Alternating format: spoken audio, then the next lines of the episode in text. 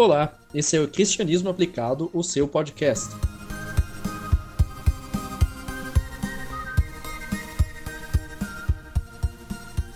Oi, meu nome é Alex Brizola e a guerra me fez um homem melhor. Aqui é João Vicente e se você quer causar uma guerra, precisa somente de uma janela. Oh, muito bom. Esse é o nosso podcast número 001. É, eu quero agradecer a presença do João Vicente. Como é que se pronuncia aí o teu sobrenome, João? Bom, o primeiro é mais fácil que é Diniz e o outro que é Ering. O O com sinal de E. Mas que Ering, tal? alemão. Então tá. João, muito obrigado pela tua presença. Eu que agradeço o convite. E hoje a gente vai falar sobre a Guerra dos 30 Anos, né? Isso aí. E de uma, de uma pergunta bem simples e objetiva, assim, eu queria perguntar para você qual é a relação da Guerra dos 30 Anos e nós hoje? Bom, eu acho que responder essa pergunta de forma bem simples seria que as nossas decisões ou decisões erradas elas têm consequências e consequências muitas vezes graves demais. Estudando a Guerra dos 30 Anos, a gente pode ver que a igreja como um todo tomou decisões erradas e posicionamentos errados, e isso gerou consequências que nós podemos ver até hoje. Muito bem, João. Então, hoje nós vamos tratar sobre esse assunto. Né? Esse assunto é o tema do TCC, o trabalho de conclusão de curso do João, que hoje faz teologia na Faculdade Batista Pioneira de Juí e também faz mais uma graduação, né, João? Qual Exa é essa graduação? Exatamente, eu estou cursando licenciatura, licenciatura na área de História pela Unopar, Faculdade do Norte do Paraná. Muito bem. Então, vamos dar seguimento. O João, que é meu colega de faculdade, estamos aí terminando essa graduação em teologia. Depois desses quatro anos, surgiu esse interesse de pesquisar sobre isso e vários outros temas. E muitas vezes esse nosso estudo ele fica meio que engavetado, né? A gente faz o estudo lá e ele fica guardado na instituição e muitas pessoas não têm acesso ou não têm uma forma tão simples de ouvir aquilo que foi pesquisado. Então, indo direto para essa nossa nova moda aí, disponibilizamos esse podcast para você estar tá escutando e aprendendo um pouco mais e vendo que esse assunto da Guerra dos 30 Anos ele pode ser realmente é, algo que diferencia o que nós vivemos hoje. O que nós estamos vivendo hoje tem um pouquinho das consequências. E eu quero fazer uma, uma pergunta para ti, João. Da onde que veio esse tema? Porque, sendo bem sincero, eu não sabia dessa guerra. Então, o meu interesse por esse tema é justamente por causa disso, o fato dele não ser muito conhecido esse evento histórico, a Guerra dos 30 Anos. Eu, desde o início do meu terceiro ano no bacharelado em Teologia, eu estava pensando em algum tema de TCC e também algo que estivesse relacionado ao tema de História, por conta da minha segunda faculdade. Porém, uh, estudando histórias do cristianismo com o professor Josemar, eu vi que em certo momento foi mencionado a Guerra dos 30 Anos, de uma forma muito rápida, e só sabia que era entre católicos e protestantes, mas não entendi o porquê aquela guerra aconteceu, o que, que foi ela, e foi um período muito grande de tempo. E quando eu comecei a pesquisar a bibliografia e tudo, eu percebi que existe muito pouco a respeito da Guerra dos 30 Anos. No caso, muito pouco em português, obras em português. Isso foi me gerando mais e mais interesse, e quando eu li alguns artigos e eu vi as consequências que isso teve para a Europa em geral, aquilo me surgiu um interesse enorme da questão de como uma guerra religiosa, que ela tem essa conotação, pôde influenciar de uma forma tão drástica o continente europeu. Então, meu interesse surgiu a partir disso, pelo fato de ser pouco conhecido e também pela consequência enorme que ela teve. Certo. E dentro dessa, dessa tua busca aí, é, quantos anos durou a Guerra dos 30 anos. Olha só, por incrível que pareça, foram exatamente 30 anos. ah, que bom, porque existem muitas guerras aí que levam um título, mas que na verdade não é a quantidade de anos, exatamente, né? Exatamente, como a Guerra dos 100 Anos, que durou, se não me engano, 116 anos. Ó, viu só? Eu não estava tão enganado assim. João, eu sei que a gente tem algumas alguns direcionamentos que a pesquisa nos dá e um delas é o problema central, né? É, o que, que é o problema central dessa tua pesquisa? O que, que gera é, o interesse na pesquisa? Muito bem. O problema que eu percebi, olhando um pouco a história, foi que o continente europeu ele se tornou extremamente secularizado em nossos dias. Ele hoje é considerado um continente pós-cristão. E eu comecei a me perguntar o porquê isso aconteceu, qual foi o processo disso tudo. E quando eu comecei a estudar a história da reforma, que de certa forma nós podemos considerar um avivamento religioso, pois surge uma nova denominação cristã, uma nova religião cristã, que é o luteranismo, o calvinismo e as demais igrejas protestantes. E logo em seguida, mais ou menos em 1780, 1800, o continente europeu já começa a ficar extremamente secularizado, ou seja, algo não muito distante da reforma protestante. E eu comecei a me perguntar como que isso aconteceu. E então eu encontrei a Guerra dos 30 Anos, uma guerra religiosa, a última das guerras religiosas, e eu comecei a me questionar, será que foi por causa dela ou começou com ela essa secularização? Então, o meu problema central, ele vai nessa linha. Como que iniciou esse processo de secularização? O que deu início? E nisso eu encontro a Guerra dos 30 Anos, no qual eu centralizo a minha pesquisa esse processo de secularização que tu fala, o que, que seria secularização religiosa ou, ou, Secularização religiosa. No caso, deixar a religião a parte da sociedade. A religião ela já não é mais tão presente em decisões referentes à sociedade. Por exemplo, dando um exemplo bem prático e próximo, nós hoje temos o Estado laico, que é todas as religiões são permitidas, liberdade de culto, mas também temos o Estado secular. No caso, o Estado não permite diversas religiões. Ele não tem uma religião e proíbe algumas religiões. Um exemplo disso é a própria China, por exemplo, que ela é considerada um Estado secular. Então, secular seria aquilo que deixa a religião à parte. A religião não comanda o Estado, né? Exatamente. Tá, certo. E quando a gente fala nessa tua pesquisa, eu sei que quando tu vai pesquisando lá, também tu possivelmente começou a encontrar outras outras dúvidas que foram surgindo e talvez até coisas que você não pôde abordar no teu trabalho assim. O que que você encontrou assim, coisas que você poderia dizer para nós assim que talvez isso precisa ser estudado um pouco mais ou coisas diferentes daquilo que você imaginava em pesquisar? Uhum. Então, quando eu comecei a pesquisa, eu estava querendo fazer algo relacionado à unidade cristã. No caso, como se a, a resposta para o problema central foi a falta da unidade cristã, no caso, católicos contra protestantes. E no pesquisar eu vi que não foi isso, que não, a causa não foi essa, mas sim foi a questão da igreja estar extremamente próxima do Estado. Então isso mudou durante a minha pesquisa. E outra coisa que eu gostaria de pesquisar mais ainda, porém conforme o tempo não deixou e a bibliografia a respeito disso era muito pouca, do tema em específico, era liberdade religiosa, o início da liberdade religiosa. Porque essa guerra, ela se dá em busca da liberdade religiosa, que nós vamos ver adiante que ela explode de pessoas buscando a liberdade de culto. Porém, poucos autores falam a respeito da liberdade religiosa nesse tempo, comentam como uma causa, mas não tanto sobre isso durante o evento. Então, isso é uma coisa que eu ainda quero pesquisar mais a respeito.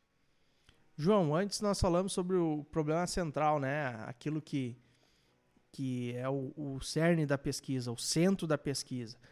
E daí eu pergunto para ti, assim, quando você pensou na pesquisa, pensou nessa secularização e tal, é, o, qual é que era a tua resposta para isso? O que, que você pensava antes da pesquisa? Tipo, a Guerra dos 30 Anos aconteceu e foi por causa desse, desse motivo. É, o que, que você pensava antes de nós entrar diretamente na pesquisa, né? Sim. Bom, como eu disse antes, o que eu achava realmente era que foi uma falta da unidade cristã. E de certa forma nós podemos considerar que sim, já que a guerra aconteceu entre denominações cristãs. Porém, eu achava que essa tinha sido a única causa. Viu, mas espera aí. Tu tá me dizendo que a guerra aconteceu entre os cristãos, é isso? Exatamente. Foi uma guerra de cunho religioso. Ela é considerada, por mais da metade do tempo da guerra, uma guerra religiosa. É interessante, né? Porque parece muito com os dias de hoje. Só que eu acho que as pessoas têm medo de pegar a espada na mão e sair brigando, né? Exatamente. Hoje nós temos debates na internet de calvinista contra arminiano, sai fogo da boca, mas quando você vê, dá paz o Senhor. É, mas deve continuar assim. não, tô, não tô defendendo a guerra religiosa, mas é uma, é uma diferença e uma semelhança. Tá certo. João, o que você pode falar para nós sobre essa introdução, assim, dizendo assim, para que a gente tenha uma visão geral, assim, resumindo, talvez em dois, três minutos, para nós imaginar o que, que você vai tratar nesse, nesse trabalho todo. Uhum. Eu sei que você já falou bastante sobre, sobre a guerra, mas o que poderia ser acrescentado como introdução para nós? Sim. Bom, eu vou dar então uma breve ideia do que foi o meu esboço da pesquisa. Eu vou tratar no meu primeiro capítulo o contexto do que estava acontecendo antes da guerra e o que levou à guerra. Entre isso, a gente vai abordar como a própria reforma protestante, a ordem dos jesuítas e entre outros fatores. No meu segundo capítulo, eu vou tratar da guerra em si, o período da guerra, o que aconteceu, as pessoas que estiveram envolvidas. E no terceiro capítulo, eu vou abordar as consequências que isso teve para a população, para a religião e também as mudanças sociais que ocorreram e por fim, eu vou estar tá fazendo uma análise em relação à igreja e Estado, com base em dois versículos, que era Romanos 13, do versículo 1 ao 4, e Mateus 22. Então essa é a construção da minha pesquisa. Então, mais ou menos vai ser isso que nós vamos tratar. Certo. Então, vamos falar um pouco sobre essa guerra aí de cristãos, né?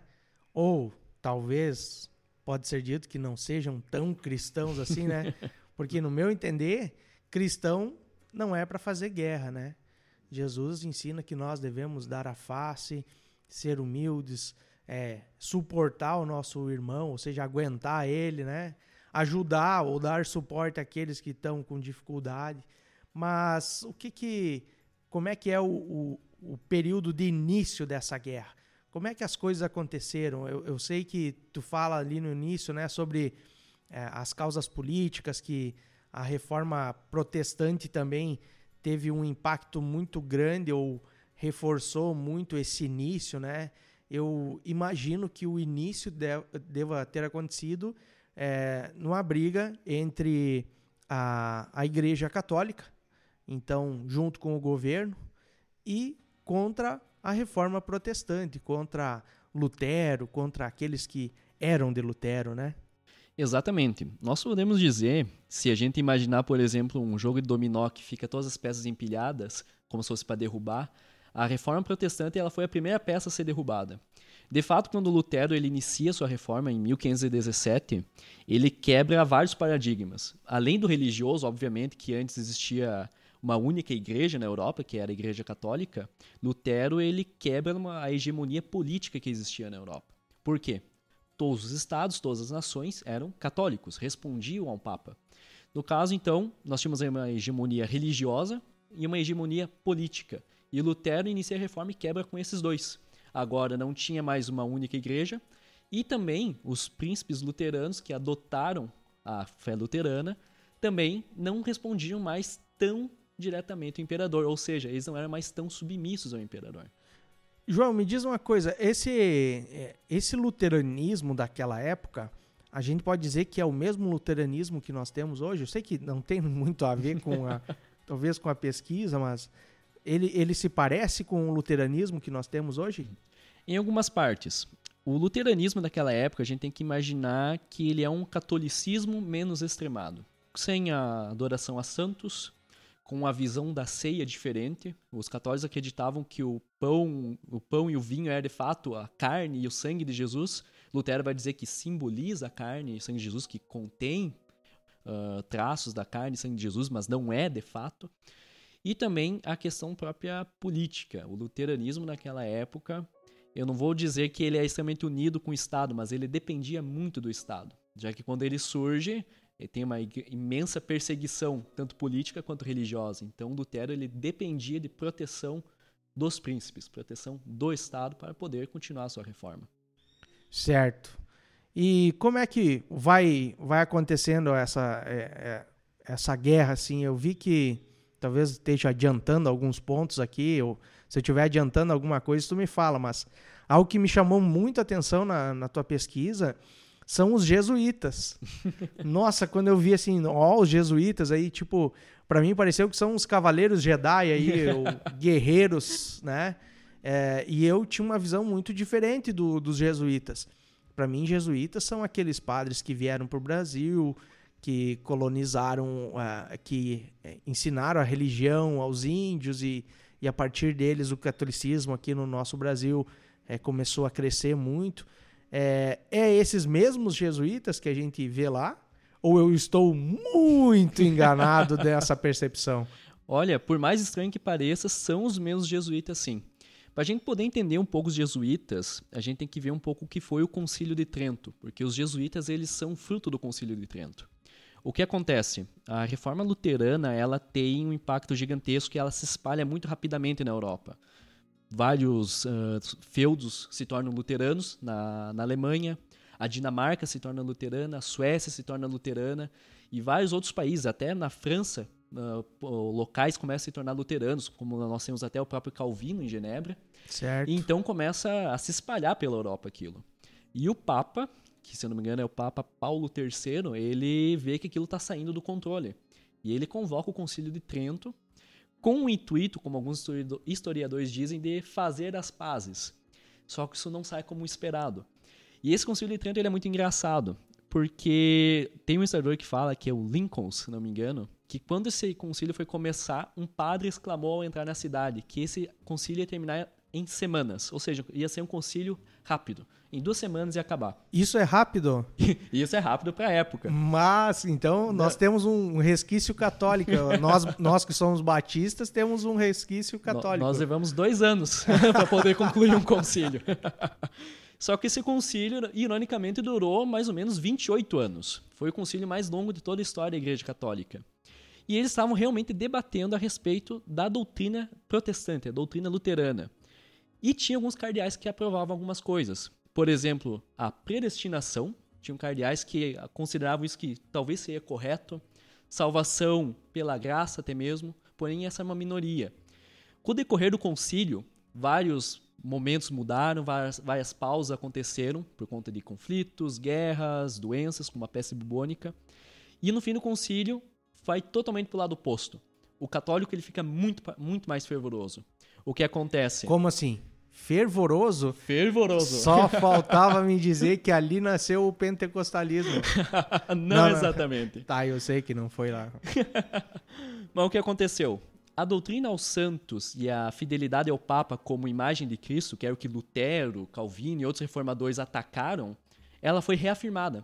Falaram, isso aqui não é errado, isso aqui é mais do que correto. A gente tem que adorar os santos, nós temos que acreditar que o Papa é o vigário de Cristo na Terra, no caso, é a representação física de Cristo, e também a, a, aprovar a crença no purgatório e entre outras crenças que nós não consideramos, digamos, bíblicas. E o que acontece? Os católicos, para poder embasar isso, eles colocaram os livros apócrifos que nós conhecemos. Os dois livros de Macabeus, livro de Tobias, Judite, Sabedoria de Salomão, que embasam essas afirmações do Concílio de Trento. Tá, então no Concílio de Trento a gente pode entender que esse o princípio de, da maior dessa guerra, né? Eles começaram então a Igreja Católica tomou esse esse viés que é ser muito diferente do cristianismo luterano. Então, é, digamos que nessa época se separou cada vez mais. Então, aumentou a divisão. Exatamente, porque tinha aquela questão. O luteranismo, embora tivesse questões centrais muito diferentes do catolicismo, ele ainda tinha uma semelhança. E o que, que a Igreja Católica quis fa fazer? A gente não tem nada a ver com eles.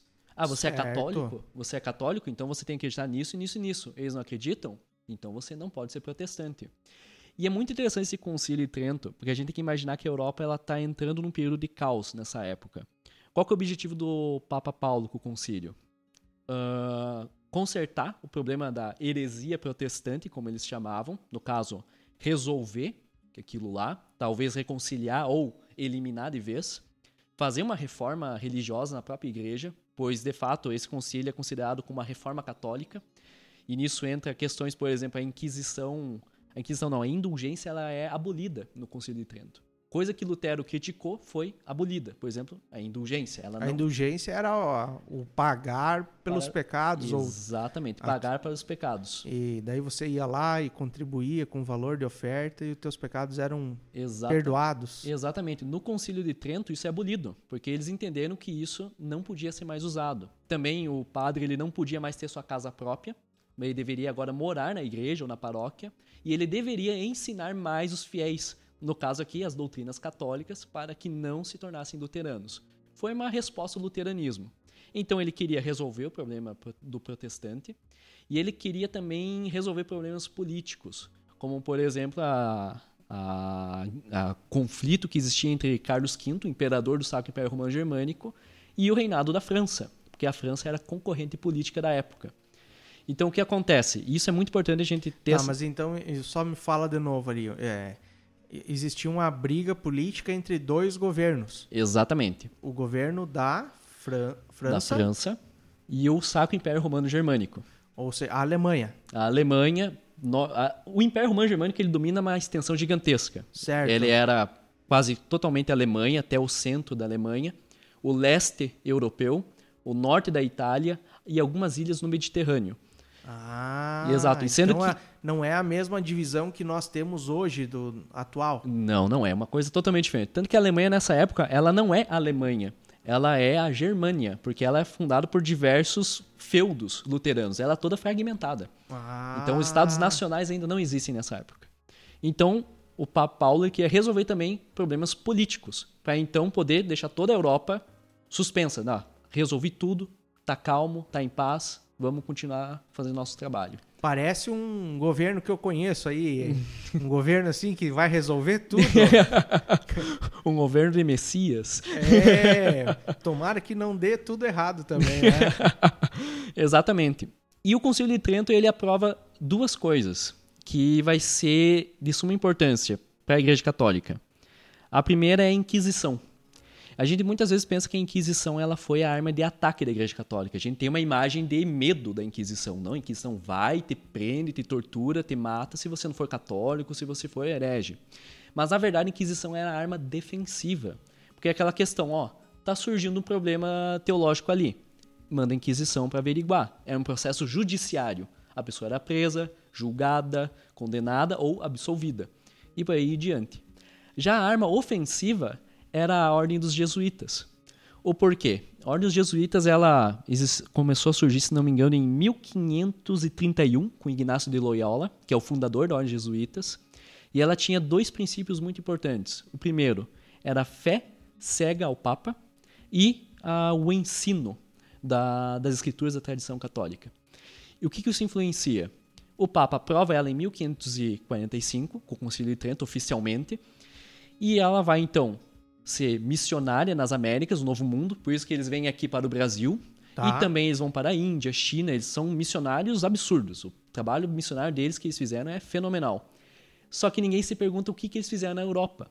E na Europa eles foram os conselheiros dos governantes naquela época. Porque já que um dos princípios deles era o ensino da tradição católica, então aquilo que não era tradição católica, que é dito cristão, mas não católico, era uma heresia que precisava ser combatida. Nesse caso, os protestantes. Então os jesuítas se tornaram conselheiros dos governantes e também os professores dos futuros governantes. No caso, um, um rei lá, um príncipe tinha um filho, eram os jesuítas que iam educá-lo. E eles já educavam que somente a Igreja Católica é certa, que o resto é heresia, que o resto deve ser combatido. Agora você consegue imaginar qual era a mentalidade que estava surgindo então nos governantes europeus. Esse protestantismo ele deve ser combatido, Erradicado. erradicado. Tá. Exatamente. Eh, Se tu pudesse, me surgiu aqui a dúvida entre eh, a Inquisição, que tu falasses, né? Eh, o trabalho da Inquisição e o trabalho dos jesuítas. Poderia dizer, assim, que a Inquisição é algo mais suave, eh, que busca eh, convencer as pessoas mais pacificamente dos problemas, Uhum. e os jesuítas mais agressivos ou não? Como Eu- que a gente poderia, é, talvez assim, se tu conseguisse me dar um, um exemplo hoje, tipo essa parte seria o judiciário, o legislativo, é, e essa parte seria é, a Polícia Federal, que anda batendo aí nos lugares e arrombando tudo e botando a casa em ordem, né? Sim. Eu diria que a Inquisição é o processo judiciário. Porque é a Inquisição que ia averiguar aquilo que era, digamos, heresia ou aquilo que tinha surgido, que era contra a Igreja Católica, e ia julgar. E isso era uma burocracia imensa. Era como se fosse o nosso governo de hoje tentando fazer o julgamento dos crimes. Era algo extremamente demorado, que ia de padre para que transferia para bispo, que transferia para cardeal, que transferia para o papa julgar. Então era um processo judiciário. Um Tinha julgamento. várias instâncias até segunda Tinha instância. várias instâncias. então ele era um processo que tinha até mesmo tribunal, onde as pessoas eram julgadas, aí então condenadas, e aí podia vir condenação de morte ou condenação de ter os livros queimados e aí por diante. Ah, mas então a Inquisição, de certa forma, também a gente não pode tirar essa visão de que ela sempre foi um motivo de, de, de grandes condenações, de, de tortura também, de mortes que não eram justas, tudo isso. Sim, ela teve parte nisso, sem dúvida nenhuma. Mas a gente não pode ter a imagem que a Inquisição era aquele grupinho de pessoas que saíam caçando bruxa ou herege por aí. Não, eles eram um processo Ah. judiciário. Tá certo. Eu, eu sempre imaginei assim, tipo, a Inquisição era aqueles cara de capuz, né? Tipo o arqueiro, não sei se já assistiu o seriado Já. Arqueiro. E daí ele saía e dizia assim: você falhou com o Papa e pá, matava, né? Não, não, e eles não eram assim. Os jesuítas estariam mais perto disso, mas os jesuítas eles eram os conselheiros, os governantes da Europa e os missionários fora da Europa. Tá, e daí os jesuítas, então, era tipo uma inquisição mais prática, assim, que é, é mais antes do problema do que depois. Exatamente, era mais antes do problema do que depois. Como eles eram os conselheiros e professores dos futuros governantes, eles então preparavam um terreno sólido para o futuro. Certo. E também, como eles tinham foco no ensino, eles eram professores para a população em geral, não como nós temos hoje, mas para a nobreza, pessoas com uma condição melhor. Eles eram aqueles que ensinavam. Tá bom. Essa é a primeira parte do, do, do, que, do que aconteceu aí no período pré-guerra, né? Não sei se você quer é, colocar mais alguma coisa, botar mais algum ponto que você acha importante, antes de nós falarmos exatamente sobre o período da guerra, né? Sim.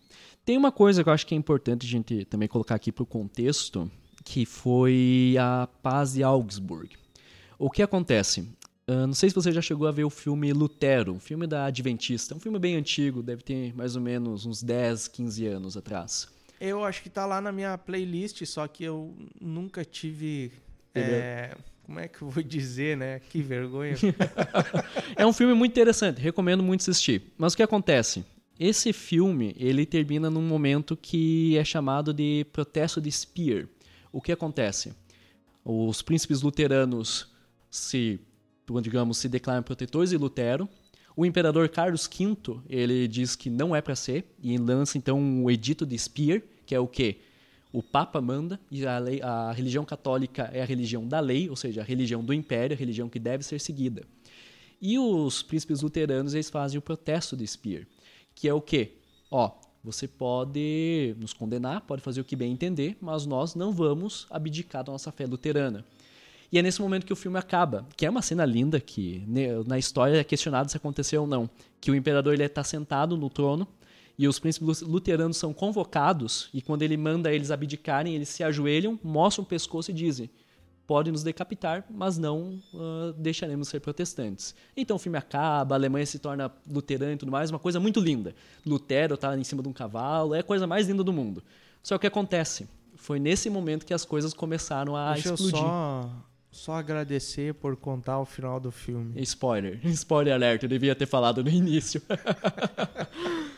Só que o que acontece? É nesse momento do protesto Spear que as coisas começam a sair do controle na Europa. Tanto que é a partir daí que a gente fica conhecido como protestantes, por causa do protesto de Spear. E o Carlos V, ele não aceita isso numa boa. Pô, peraí, os príncipes submissos a mim estão ignorando uma ordem minha do imperador. Ele volta para sua residência, por assim dizer, e lança então um edito de Worms, que era o quê? O Papa manda e os livros têm que ser queimados. Livros, no caso, luteranos, protestantes, calvinistas, têm que ser queimados, erradicados, isso não pode mais existir. E aí, os príncipes luteranos percebem que eles podem estar em maus lençóis. Porque o imperador, ele é muito poderoso. O, império, o Sacro Império Romano Germânico, nessa época, ele é muito poderoso. E os príncipes luteranos, eles dominam feudos. Então, é uma discrepância de poder muito grande.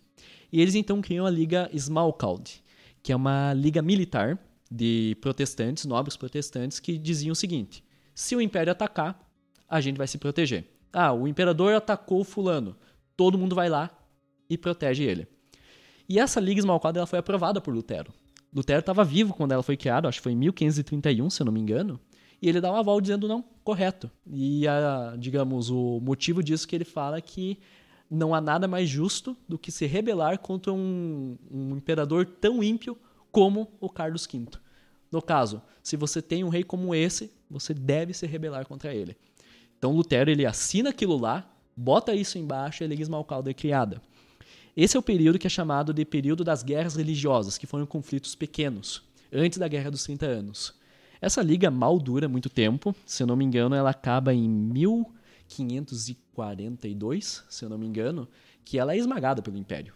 O imperador, quando ele, o imperador ataca quando Lutero falece, e ele ataca junto com as tropas do Papa e destrói a Liga Esmalcalda e recupera alguns territórios que antes eram protestantes. Então aí você já vê que há uma tensão entre reinos protestantes e o Império Romano Germânico, de conflitos isolados, conflitos militares. E isso já vai dando, digamos, o borbulhar do caldeirão do que estava vindo ser a Guerra dos 30 Anos. E mais adiante, então, é criada a União Protestante e a União Católica, isso em 1608, que, com a mesma desculpa da Liga Esmalcalde, se proteger do imperador e o, o Império, em resposta a isso, cria a Liga Católica, que eram nações católicas se aliando para atacar uh, os protestantes se fosse necessário. Aí tu vê que muita coisa que tinha sido decretada antes está indo por terra, porque tinha a paz de Augsburg, que defendia o quê? Se você é protestante, tua terra é protestante e você tem liberdade em relação a isso. Se você é católico, a terra é católica e você tem liberdade a isso. A paz de Augsburg ela foi logo no tempo de Lutero, se eu não me engano, ela foi criada em 1555. E o que acontece? Luterano podia, calvinista não podia. A única religião não católica era os luteranos. E isso impediu muito conflito religioso depois de 1555, tanto que tem uma certa paz. Só que com a criação da União Protestante e União Católica em 1600, isso se vai. Isso é destruído por completo porque tem o Império e o Papa, de certa forma, recrutando tropas, e os feudos protestantes recrutando tropas já para se guerrear. Estavam se preparando para uma guerra que ia acontecer. Eles já estavam no coração aquela questão. A gente vai entrar em guerra. Quando? Não sabemos, mas a gente vai entrar em guerra. Tu, tu comentou alguma coisa agora sobre os calvinistas. Tipo, é, os luteranos podiam, mas os calvinistas não.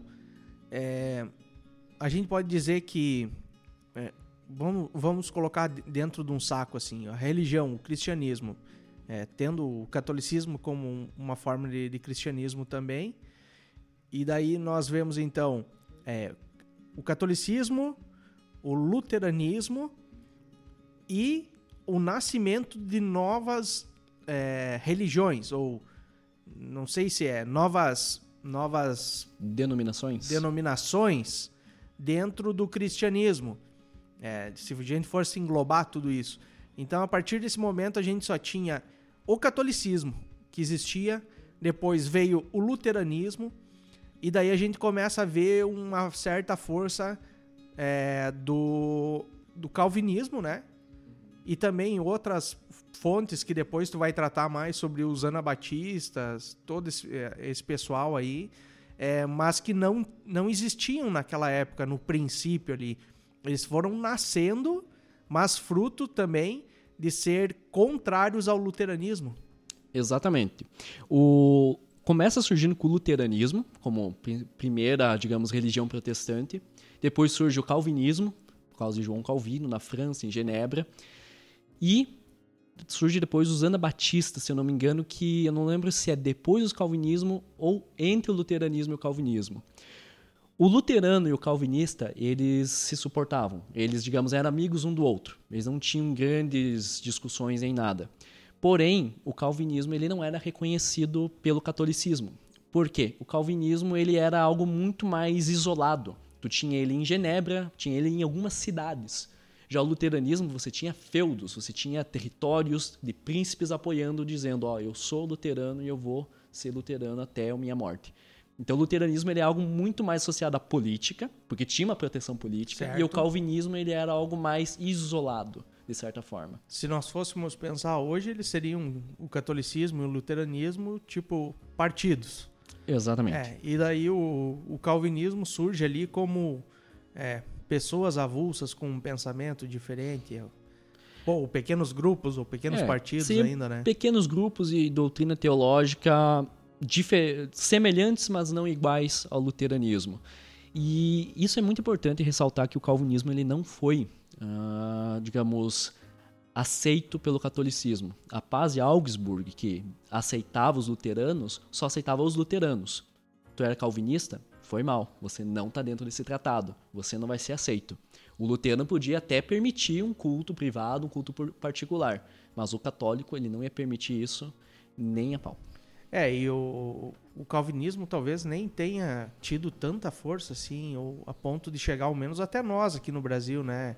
A gente sofre o quê? Sofre as influências do, do calvinismo, do pensamento, mas não a ponto de existir uma religião, né? Uhum. É, não, não, podemos dizer assim que hoje nós temos aqui na nossa cidade aqui que nós estamos em Juí, uma igreja católica, uma igreja luterana que tem e uhum. nós temos uma igreja calvinista, né?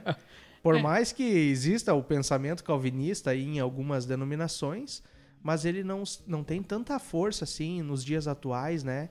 Como. Uma é, religião. É, como uma religião, mas sim como uma influência de pensamento teológico, talvez seria isso. Exatamente. O calvinismo ele, é, ele se tornou mais um pensamento teológico, uma, uma doutrina teológica que, digamos, uh, habita entre várias denominações, porém como religião, religião, a igreja calvinista, ele não se destacou muito. Até porque eu creio que não era tanto foco do próprio calvinismo. Eu acho que o que mais perto nós temos disso são os presbiterianos, que na confissão de fé eles se declaram calvinistas. Então você tem mais um pensamento calvinista do que a religião calvinista. Porém, ele era um grupo que tinha muita voz na Europa, porque eles faziam muito barulho na Europa. Essa é a verdade, era um grupo pequeno, mas que fazia muito barulho. E é isso que vai acontecer depois na Guerra dos 30 Anos, que são eles que causam a Guerra dos 30 Anos. Os calvinistas? Os calvinistas. Nossa, misericórdia. Olha esse povinho calvinista aí, eles causam briga e divisão hoje e sempre, então, João? Mais ou menos isso. O calvinista pode até ser gelado, mas quando ele, ele ferve, ele causa muito barulho. mas que barbaridade. Olha, é, é algo pra gente talvez falar um pouco mais em, outro, em outra conversa, né? É, para você aí que não, não sabe muito a fundo sobre o calvinismo, é, existem alguns pensamentos teológicos que é, hoje fazem divisão entre calvinistas e arminianos, né? Então, a principal diferença que a gente poderia destacar é a concepção de que o calvinista, ele pensa que todos já foram predestinados ou à salvação ou à condenação eterna, e o arminiano vai dizer que não, que a pessoa tem livre escolha de escolher a salvação, escolher ser salvo ou desprezar a salvação dada por Jesus. Mas antes que o João olhe para mim e, e, diga que não, que alguma coisa assim, é, vamos deixar isso para um outro tempo, um outro bate-papo, para a gente se aprofundar. Talvez seria interessante para nós pensar e por que, que o calvinismo ainda causa tanto problema, né? Eu acho que isso daria, daria uma boa, assim. Por que, que o calvinismo causa guerras no presente século, né? O problema é calvinismo. É. Mas seguindo, João, então, é, a gente vê ali que, que começa esse período é, da, da guerra, propriamente dito, né? Que uhum. logo ela teve 30 anos. Sim. É, nós temos que entender agora que, como a gente está entrando na Guerra dos 30 Anos, a gente vai saltar um tempo. Porque nós estávamos lá falando de Lutero, a Reforma Protestante, em 1517 até 1555, o Concílio de Trento, a Ordem Jesuíta. E agora nós vamos lá para 1608 e 1618. O que acontece? O imperador mudou. Não é mais o Carlos V, Carlos V faleceu. E quem ficou no lugar dele foi o imperador Rodolfo II. E em 1608, ele proíbe de vez o calvinismo na região da Boêmia, que hoje seria a República Tcheca. Só qual que é o problema? A grande maioria da Boêmia era calvinista, era protestante. Então, claro. nós tínhamos um povo calvinista, um povo protestante, e o imperador chega e fala: o calvinismo não pode nessa região. E não foi nessa região mesmo que nasceu o calvinismo? Calvinismo é difícil dizer Ou, a região que ele nasceu. Pois é, mas não foi aonde o Calvino foi direcionado para trabalhar? Não, Calvino foi para Genebra, na França. Então o calvinismo ele surgiu na, em Genebra, na França, se é que nós podemos dizer assim, não sei se é o termo correto, certo. mas ele se espalhou em algumas regiões, como no caso a República Tcheca. É, a gente vê isso porque... Que fica Cal... perto da França. É, a gente vê isso também porque Calvino também foi meio que é, corrido da cidade também, aonde ele estava, né? Exatamente, ele era considerado um estraga-prazeres. É. ele proibia jogos, danças, festas e tudo mais. Mas então nós temos a situação. Vem lá o imperador Rodolfo, proíbe o calvinismo na região da Boêmia, isso em 1608, com a União Protestante, que é fundada também nesse mesmo ano, junto com a Liga Católica. Em 1617, 1618, o rei da Boêmia, que é Fernando II, ele era um católico nato, um católico roxo, nós podemos dizer assim, que foi educado por jesuítas, que ele cresceu pensando a única religião correta é a Igreja Católica, é a única igreja que existe e eu vou defender ela. E o que acontece? A Boêmia, calvinista pura. E ele aumenta a perseguição aos calvinistas que ocorria e começa a destruir centros calvinistas, no caso igrejas calvinistas, locais de culto. E os calvinistas eles se revoltam contra isso. Eles já haviam pedido uma certa proteção e uma liberdade de culto, porém eles sempre foram ignorados. E aí acontece um evento que, foi, que é considerado o estopim da guerra, que é a defenestração de Praga. O porquê defenestração? A que, vai... que é isso? Por favor, me ajuda. Defenestração de, pra... de pra... a defenestração, a palavra defenestração ah. significa literalmente arremessar pela janela. O porquê? Ai, que bom que tu falou, né? Porque o porquê? O, alguns nobres calvinistas, junto com alguns luteranos que também habitavam na Boêmia, eles foram até o castelo em Praga, pedir uma audiência com o rei Fernando II, pedindo proteção para os calvinistas, os protestantes que ali habitavam. Mas o que acontece? O Fernando II fala o seguinte: eu não vou receber eles e manda 10 emissários para conversar com os calvinistas. O que acontece? Eles ficam enfurecidos porque já estavam sendo perseguidos, não tinham liberdade de culto, eles já haviam falado com o rei várias vezes, pedido ao rei uma proteção, o rei ignorou eles totalmente, e quando eles vão pedir uma audiência com o rei, o rei manda emissários, ou seja, não vale nem a pena receber esses caras. E a decisão lógica, que eu acho muito engraçado que eles tomaram, foi pegar esses emissários e arremessar eles da janela do palácio de Praga, que fica no segundo andar, que é dito nos, no, nos livros de história, porém Naquela época, o, os andares eram contados depois do segundo, ou seja, era do terceiro andar do palácio. E eles caem na vala, ninguém falece. E o que acontece? Isso enlouquece o rei e a narrativa histórica ele começa a divergir nesse momento. Porque esses emissários, emissários que caem da janela naquela vala tem duas teorias para eles não terem morrido. A primeira teoria é a teoria católica, que ela é muito bonita, que diz o seguinte que a Virgem Maria apareceu a eles como um anjo e protegeu eles da queda, impedindo que eles falecessem. É muito bonito, é o que a linha católica diz que aconteceu com aqueles emissários. Claro, claro. Os historiadores seculares já dizem o seguinte, que aqueles dez emissários não morreram porque naquela vala era uma vala de dejetos humanos. Então as fezes amorteceram a queda deles, deixaram eles extremamente feridos, mas não ao ponto de causar morte. Eu acredito que foi a segunda versão, pois a primeira me parece um tanto quanto duvidosa acreditar que a Virgem Maria apareceu como um anjo impedindo que eles caíssem. Então os calvinistas, depois de fazer isso, arremessar eles da janela, eles saem e proclamam Frederico V, que era o líder da União Protestante, como o novo rei da Boêmia. Só naquele momento o rei da Boêmia era Fernando II. E o Fernando fica como assim?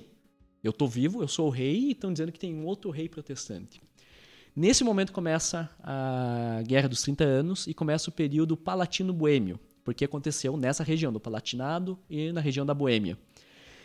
E o que acontece? O Fernando II, ele é legitimamente aquele cara que nasceu com sorte, que ele nasceu com muita coisa do lado dele.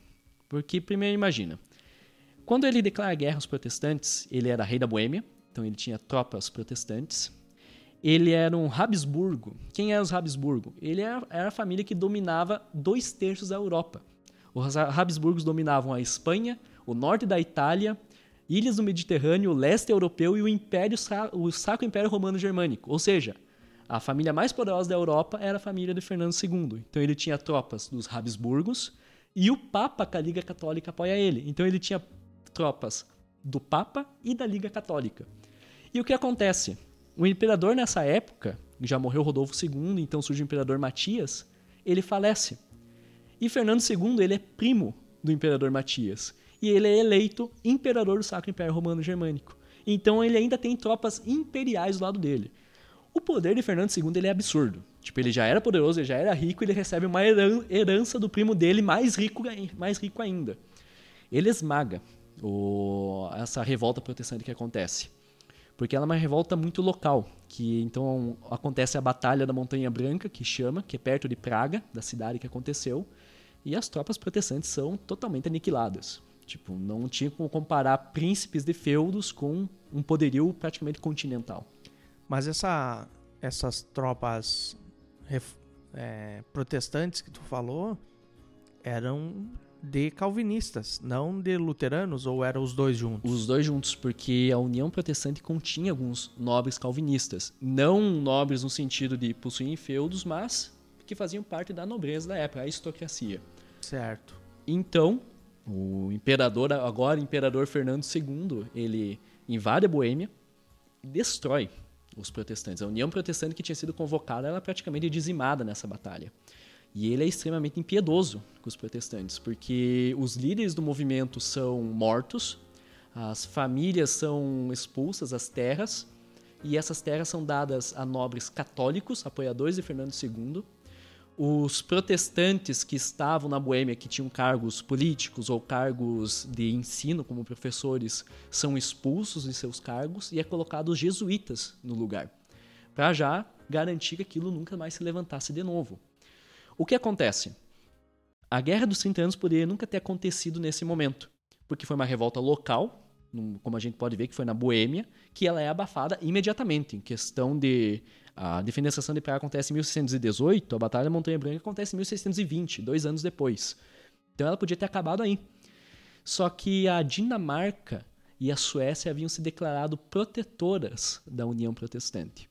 E a Dinamarca é a primeira a agir o rei Cristiano IV, que ele vê que seus amigos protestantes estão em perigo, ele resolve proteger os seus amigos protestantes. Então a Dinamarca olhou e disse assim: tô louca para ter uma guerra também. Tô louco pra ter uma guerra. Eu tava, tava com a mão coçando para pegar a espada. Isso, e daí é, começou-se, ou deu-se a continuidade à guerra, né? Então além desse período aí, que deve ter durado quanto tempo essa guerra da Montanha Branca? Sim, o, o, a Guerra dos 30 Anos é separada em quatro períodos. O primeiro período é o período palatino-boêmio, que dura de 1618 a 1624, seis anos, porque certo. após a Batalha da Montanha Branca ainda tem alguns conflitos, mais umas revoltas civis, mas nada muito significante, que eram abafados rapidamente. E depois tem o período dinamarquês, que nós vamos ver agora, com a Dinamarca entrando na guerra. Após isso tem o período sueco e o período francês. Até o período dinamarquês uh, se torna uma guerra de conotação religiosa. Depois começa a se tornar algo político, após o período dinamarquês. Então, depois do período dinamarquês, a gente já começa a ver a questão política cada vez mais forte. Exatamente. Já era algo político, né? De certa Sim. forma. Já tinha uma, uma ideia política por trás. Porque o que acontece? Os calvinistas, aqueles nobres, queriam ter mais liberdade em relação ao império. Não queriam ter que responder tanto ao imperador. Os luteranos, da mesma forma. Os príncipes luteranos apoiaram Lutero não porque eles eram de bom coração somente, mas porque eles tinham interesses políticos por trás disso. Eles queriam ter mais liberdade, queriam ter mais autonomia e não responder totalmente ao imperador. Quando começa essa revolta. Responder ao Papa ou ao imperador? Ao imperador, os príncipes luteranos, ao imperador ah, e sim, alguns entendi. ao Papa, porque o Papa ele estava muito envolvido na política também. O Papa ele declarava casamentos entre nações, o Papa até mesmo fomentava conflitos na Europa, como foi o caso da Inglaterra e França, que uma vez ele fomentou um conflito. É, hoje não acontece isso, né? O Papa não fomenta nenhum conflito, ele É, todos os o- seus posicionamentos hoje são, são Hoje, o- sadios, assim, tudo que o Papa fala, assim, não, não produz contenda, não, não é nada polêmico, né? Talvez ele tenha algumas coisas polêmicas, mas hoje o Papa é mais uma figura pública do que uma figura política. Nós hoje não temos tanto aquela ideia de uma nação respondendo ao Papa. Tipo, ah, uma nação ela não se comportou bem, vem o Papa e, sei lá, expulsa o presidente da República. Nós não temos essa isso mais. Isso é algo muito medieval. Esse poder, então, o Papa tinha naquela época. Exatamente, ele tinha esse, esse poder. Tanto que o- a Igreja Católica, na época, ele tinha os estados papais, que eram regiões territoriais pertencentes ao Papa. Modos do que é hoje Roma, O Vaticano O Vaticano, fica... desculpa. Isso, o modo que é o Vaticano hoje que fica dentro de Roma. que é um, um estado papal. Exatamente, é um país que o Papa é o governante daquela região. Correto. Então tá, o que, que nós podemos lembrar aqui sobre esse período dinamarquês, então, é, é de muita revolta, esse cunho político que tu falastes agora, é, como que aconteceu, o que que o governo dinamarquês lutou aí e conseguiu conquistar, ou mais uma vez o, o lado luterano perdeu? Então, o que ele conquistou foi muito pouco, na verdade. Até diria quase nada. Eu tenho a ideia que Cristiano IV ele foi aquele cara pequeno que achava que era forte. Porque ele entrou na guerra de cabeça e ele foi totalmente esmagado. Naquela época, o imperador recebeu mais uma ajuda de um general mercenário que era Wallenstein. Que ele tinha alguns mercenários sob seu domínio e falou: Ó, vou te apoiar, imperador, só me paga. O imperador, beleza, tá aqui o teu ouro e vai lá enfrentar esses protestantes. E o Wallenstein, um general que se torna um general católico, ele detona o Carlos IV. Ele, por várias vezes, ele é derrotado. Na, por exemplo, tem a Batalha da Ponte de ah, Dessau, que é perto da região do norte, lá da Alemanha. Ele é totalmente derrotado. Na Batalha de Lutker, que também é uma outra batalha que tem, ele é derrotado novamente e ele é expulso da região da Alemanha. Ele é- ou seja, ele é mandado embora para Dinamarca e obrigado a assinar um tratado que no qual ele prometia que ele não ia mais se envolver em conflitos religiosos na Europa. Ou seja, ele é derrotado, ele volta para casa humilhado. Ele não conseguiu fazer absolutamente nada. Ele conseguiu talvez dar um apoio momentâneo para os protestantes, mas ele é derrotado rapidamente pelo, pelo Wallenstein, o general que o imperador contratou. Então, é, a gente vê lá que é, depois de todos esses acontecimentos, cessa esse período dinamarquês? Sim, quando o Cristiano IV ele retorna para a Dinamarca, o período dinamarquês ele é considerado como encerrado em 1629. Porém, acontece uma coisa muito interessante. A gente tem que imaginar que a guerra iniciou há 11 anos, mais ou menos, e o imperador está vencendo de lavada. A primeira revolta local que tem lá na Boêmia ele esmaga, e vem um rei da Dinamarca e ele expulsa o rei da Dinamarca militarmente, detona o cara, e ele se sente muito poderoso. Ele recuperou já alguns locais protestantes, alguns feudos protestantes, e ele tá quase que certo de que ele vai conseguir unificar toda aquela região da Alemanha, que era uma fragmentação de cidades-estados, de feudos, e vai conseguir colocar o catolicismo novamente como religião hegemônica daquilo lá. E o que ele faz? Ele toma uma decisão que ela é um tanto quanto ousada. Antes eu falei da- do Tratado de Paz de Augsburg, que permitia a existência de luteranos e católicos, de um, de um príncipe escolher a sua religião e onde a- a- se ele escolhe ser luterano, a terra se torna luterana, se ele se torna católico, a terra se torna católico. Isso segurou os conflitos até aquele momento. E na guerra, essa paz ainda existia, esse tratado ainda existia. E o que ele faz? Ele revoga esse tratado. Ele diz: não, os luteranos não vão ser aceitos. As terras luteranas vão ser católicas. Ah, mas tem um príncipe lá, eu vou matar ele. O imperador se sente extremamente superpoderoso. E ele tem plena consciência que ele vai conseguir acabar com todos os protestantes e colocar toda a Alemanha debaixo do poder dele. Só que o que acontece? Nós temos outros países ao redor. A França, que era a rival econômica e em relação à política na Europa contra o Império, ela não gosta de que o imperador está ganhando essa guerra. Então, ela. E a França era França era católica. católica. Isso aqui é muito importante dizer. E chama também a atenção de um outro rei luterano, que é o Gustavus Adolphus, que é o rei da Suécia. E esse cara, ele tem poderio militar. Esse Também cara... católico? Não, esse é protestante. Gustavus Adolphus, ele é um protestante roxo. E esse não é que nem o Cristiano IV, que se achava grande, mas era pequeno. Não. Sué... O Gustavus, ele é grande e ele sabe que ele é grande. Ele tem muito poder militar. A Suécia entra naquela mesma questão que tu falou antes é, da Alemanha, do Reino Germânico. Também a gente não pode compreender a Suécia mesmo tamanho geográfico que ela tem hoje? Ela eu acho que seria não idêntica ao que é hoje, mas não teria muitas diferenças. Em questão territorial, ela territorial. seria. Porque é um país pequeno, né? É um país pequeno, exatamente fica lá ao norte, na, é um país escandinavo. Aham. Então ela fica tem no Mar Báltico, ela vai acima da Alemanha. É, eu teoricamente não faço ideia do Mar Báltico, né? Porque geografia não é o meu forte. Mas enfim, eu sei que Suécia é pequeno, né? Suécia é pequeno, Suécia é pequeno. Então o que acontece? A gente vai estar tá iniciando então um período sueco, que é de 1630 até 1635. E aqui começa a mudar uma coisa. Até o momento, como falei antes, é uma guerra que tem muito uma ideia religiosa, uma ideia de uma revolta local, tipo o norte da Alemanha, Dinamarca, que é um país pequeno também, mas também está lá mais para o norte da Alemanha, e que é algo muito parece mais uma revolta do que uma guerra em si.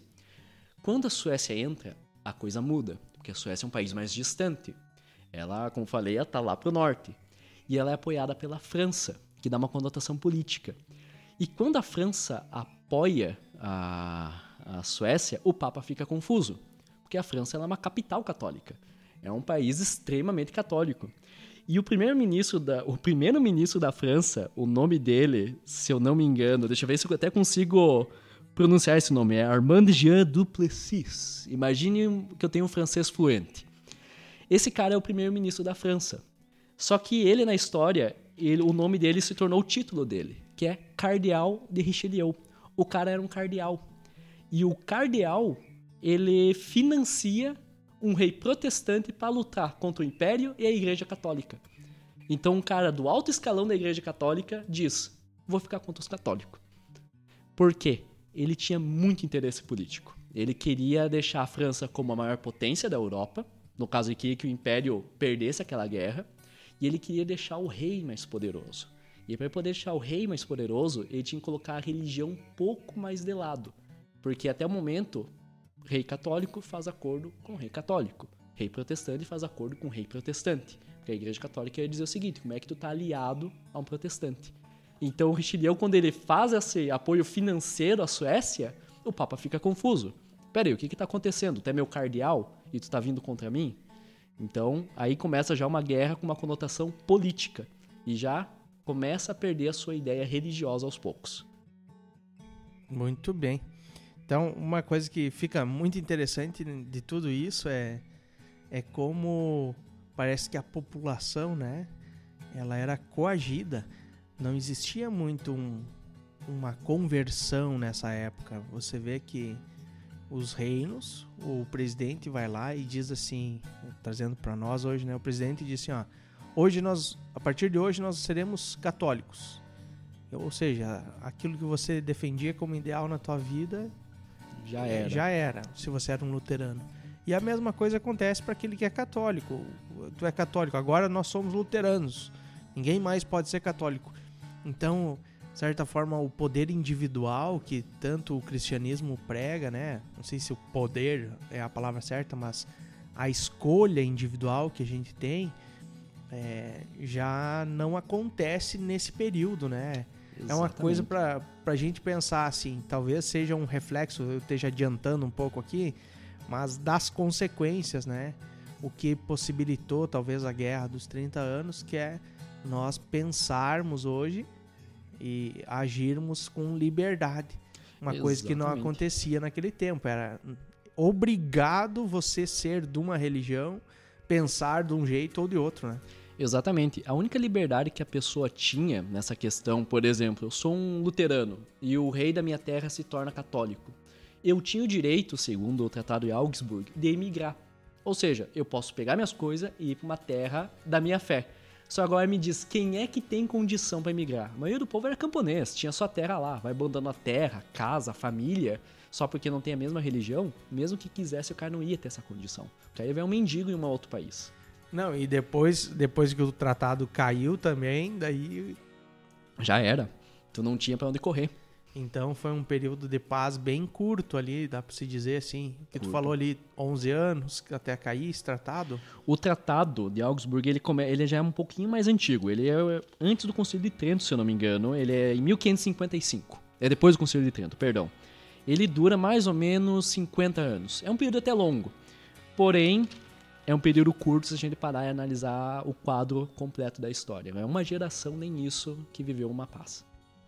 Tá certo.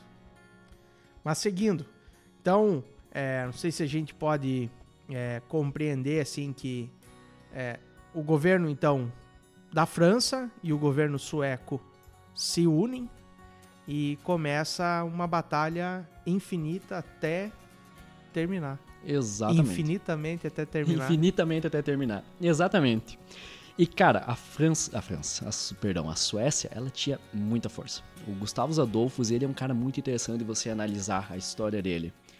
Porque o que acontece? Os títulos que esse cara tinha, eu queria ter. Um título dele é Pai da Guerra Moderna, porque ele olhou para um canhão e pensou: o que acontece se eu botar isso aqui sobre rodas? E ele inventa artilharia móvel, numa época que o pessoal lutava de mosquete. Então, de repente, você pensa lá, você é o inimigo. Ah, ok, a artilharia está ali no fundo você vai se movimentar para escapar do alcance dela, a artilharia está no teu lado de novo. Isso foi uma revolução para a época. E o segundo título dele, que eu achei fenomenal, era Leão das Terras do Norte. Olha o título que o cara teve. Porque ele era um rei tão poderoso e era temido por causa do seu poder político e militar, que ele ganhou o título de Leão. Cara, e isso parece Crônicas de Nárnia? Parece Crônicas de Nárnia. Então, o cara, ele era muito forte. E ele vem para a Alemanha e é a primeira vez que o Império recua. Que ele invade a Alemanha de surpresa, que fica na Batalha de Frankfurt.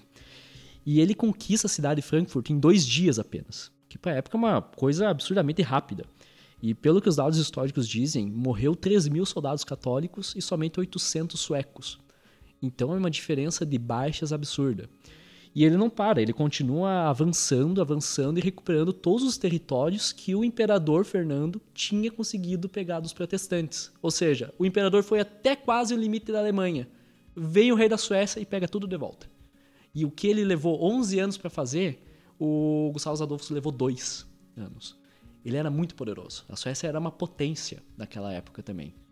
E aqui nesse período, obviamente aconteceram várias guerras, mas eu destaquei um evento específico que aconteceu que chamou muita atenção, que eu acho que reflete o tamanho da tragédia da guerra, que é conhecido como o saque de Magdeburg. Magdeburg era uma cidade da Alemanha, ao norte da Alemanha, que era uma cidade protestante. O que acontece com, com qualquer exército naquela época? Você tinha que pegar suas tropas e acampar elas perto do local que você ia batalhar. Elas não ficavam em cidades, elas dependiam de suprimentos que você guardava. Se a guerra durava muito tempo, suas tropas passavam fome e você tinha que pegar refúgio em uma cidade ou pedir ajuda de alguma cidade. O general Wallenstein e o general Tilly, um outro general católico, tinham suas tropas extremamente cansadas. Principalmente o general Tilly, e ele estava perto da cidade de Magdeburg. O que acontece? Ele pede ajuda a essa cidade. E é uma cidade protestante, e a cidade diz o seguinte: não, a gente não vai ajudar. E esse general ele cerca essa cidade, é uma cidade civil, ela não era uma cidade militar, não era uma fortaleza ele invade a cidade e acontece que ele perde o controle das suas tropas. E eles começam a invadir, matando tudo que vê pela frente, saqueando casas, queimando locais, matando mulheres, crianças, tudo que tinha pela frente. Ah, os civis daquela cidade se refugiam na catedral da cidade e se abrigam lá. E o bispo daquela catedral implora ao general que pare com aquilo, porque a cidade está sendo dizimada. E o general consegue recuperar o controle das tropas e para aquele desastre. Eles pegam os recursos, mantimentos, dinheiro, tudo que eles precisavam e vão embora. Só que ficam alguns soldados para trás que invadem a catedral, matando mais algumas pessoas e saqueando o que tinha na catedral. O resultado disso é assustador. A cidade, se não me engano, tinha 30 mil habitantes e ela termina com 4 mil habitantes. Ou seja, 26 mil civis são mortos nessa brincadeira. A cidade é praticamente erradicada.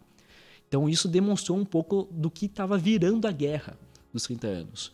Quem estava sofrendo não era somente as tropas ou os governos, era a população.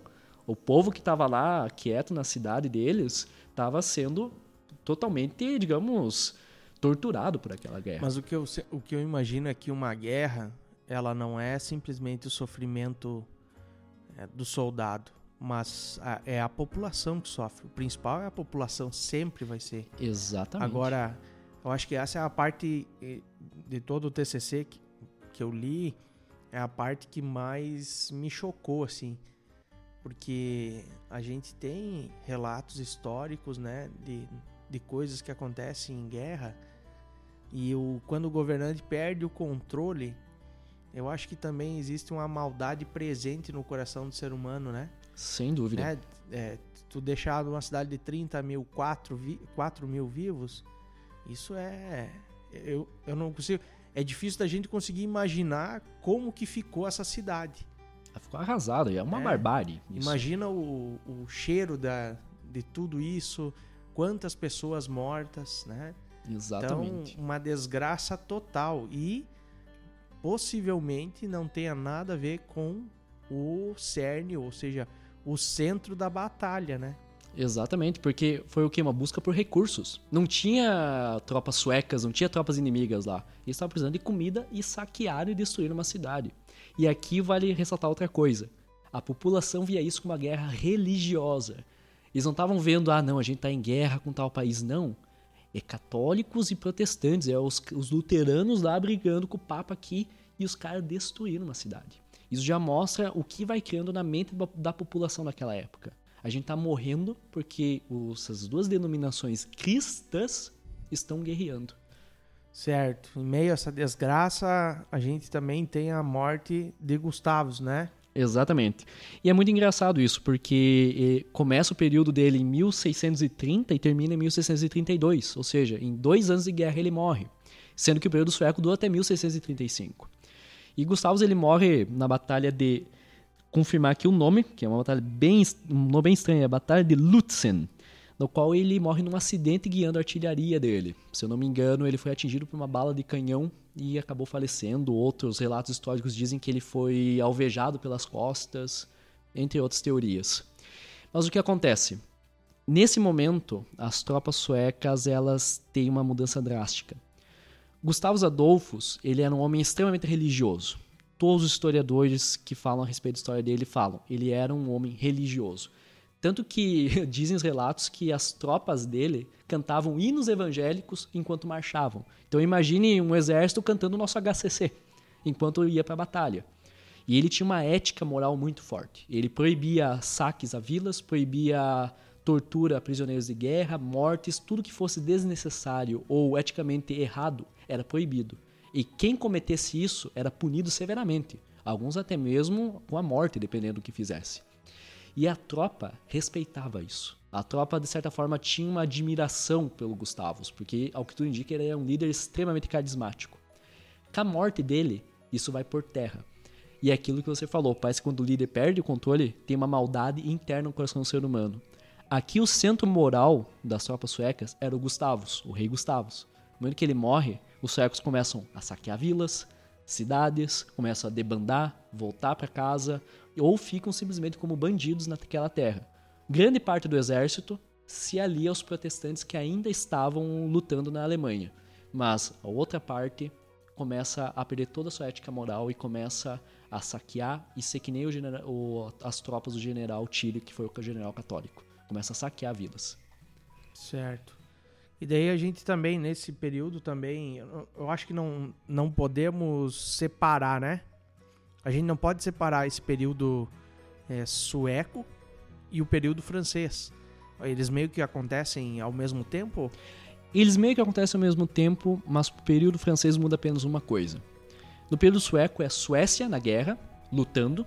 Com a França? Com a França apoiando, apoiando, financeiramente. Ou seja, a França era patrocinadora. Ela dava equipamentos, dava armaduras, dava recursos, dinheiro. Quando o rei Gustavus morre e as tropas suecas começam a retornar para a Suécia, ou começam simplesmente a perder as batalhas, inverte. A França entra na guerra como combatente e a Suécia patrocina a França. Então tem uma inversão nesse momento. E aí, aí é claramente o Papa ele fica maluco. Porque a França é uma capital também católica que antes patrocinava um exército protestante, que já era uma coisa muito estranha, quase uma blasfêmia pro Papa, agora tá botando a cara a tapa e lutando contra o exército católico. Nós temos aqui destacado nessa parte duas batalhas, né? Uhum. A batalha de Woodstock e a de Rocroi.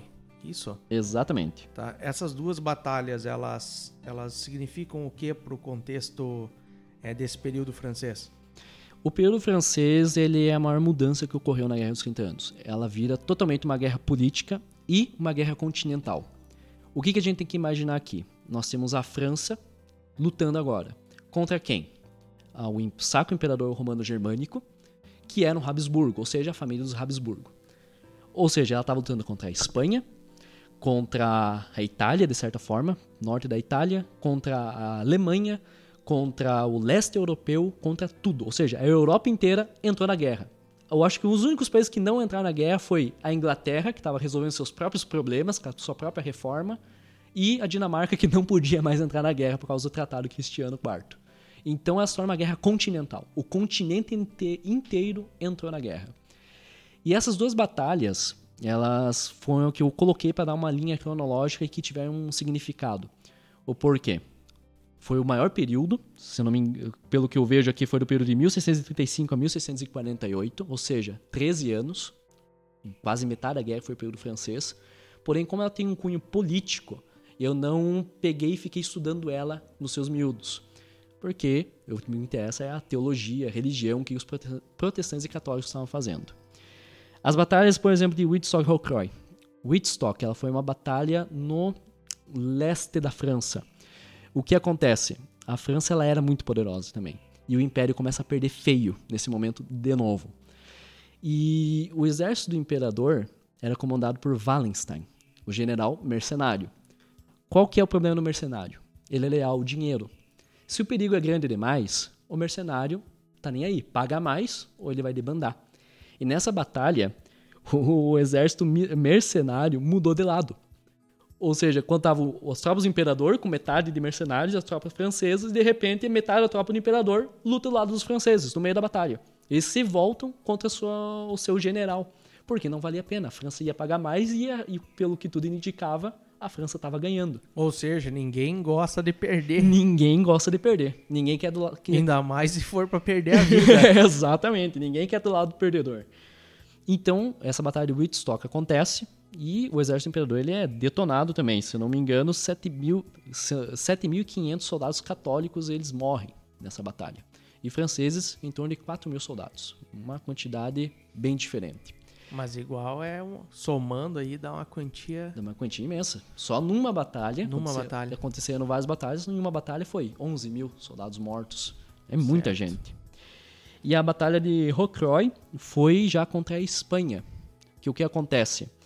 Uh, eles foram invadir o norte da França e lá eles perdem novamente, porque a tropa da França estava muito mais organizada e já estava esperando. Eles conseguiram as informações que o, que o exército espanhol estava querendo atacar o norte. Então elas já se posicionam, esperam, armam a armadilha e detonam o pessoal. E aqui tem uma curiosidade interessante. Quando eu falei que a guerra foi uma guerra continental, teve um outro país que entrou na guerra, que foi a Holanda. Foi pelo lado protestante. O que acontece? A Holanda ela não tinha tanto poder de recursos, mas ela queria ajudar seus parceiros protestantes. E ela precisava de ouro, precisava de prata para poder pagar seus soldados. Onde que ela ia conseguir? Ela ouviu a notícia que existia uma terra além mar chamada Terra de Vera Cruz. Pega seus barcos, cruza o Atlântico e acaba chegando no estado de Pernambuco, aqui no Brasil, expulsando os portugueses que tinham naquela região e pega o ouro e a prata. Isso em questão de meses, mais ou menos, que aconteceu. Os portugueses se unem com os índios e expulsam eles de Pernambuco, a segunda história conta. Porém, eles não tinham interesse em dominar o Brasil ou Pernambuco. Eles só queriam a prata e o ouro para poder pagar seus soldados. Quando eles conseguiram o nosso ouro, beleza, podemos pagar os soldados, vamos embora. Então, de certa forma, nós, os brasileiros, tivemos uma certa, como posso dizer, um, respingo da guerra em nós. Nós fomos invadidos pela Holanda por causa da Guerra dos 30 Anos. Mas a, essa também, eu acho que é uma das partes bem interessantes assim do de toda a pesquisa, que é quando a gente vê o contexto histórico é, do que estava acontecendo no Brasil nessa época, né? Exatamente. Porque a Guerra dos 30 Anos está acontecendo em paralelo também com a descoberta do Brasil. Exatamente. É? O Brasil está sendo colonizado quando essa guerra começa a acontecer. Isso. E daí eu fiquei pensando assim, nossa, como é que pode, né? A gente vê essa questão dos holandeses lá é, pro lado norte do Brasil e a repercussão que isso aconteceu. E daí, ao mesmo tempo, os jesuítas que estavam lá na Europa são os mesmos jesuítas que estão aqui colonizando o nosso Brasil. Exatamente. E que causam tanto impacto para nós. Então, eles conquistaram a nossa terra, talvez bebendo dessa mesma fonte que é o tornar o Estado a mesma coisa que é o, o, a religião, né? Exatamente. Então nós vemos muita influência disso, do catolicismo presente na nossa é, estrutura, na, na, nossa na concepção aqui, nós que vivemos na região sul aqui, no noroeste do estado do Rio Grande do Sul, a, a parte dos jesuítas que a gente fala, né? Então todo esse, esse legado que é deixado por esses jesuítas que, que tiveram aqui nesse período e que eu não imaginava que era um período de guerra para eles e de descoberta para nós. Exatamente. Tanto que eu, quando estava no ensino médio, estudei história. A Holanda invadiu o Brasil, beleza, ok. Grandes coisas.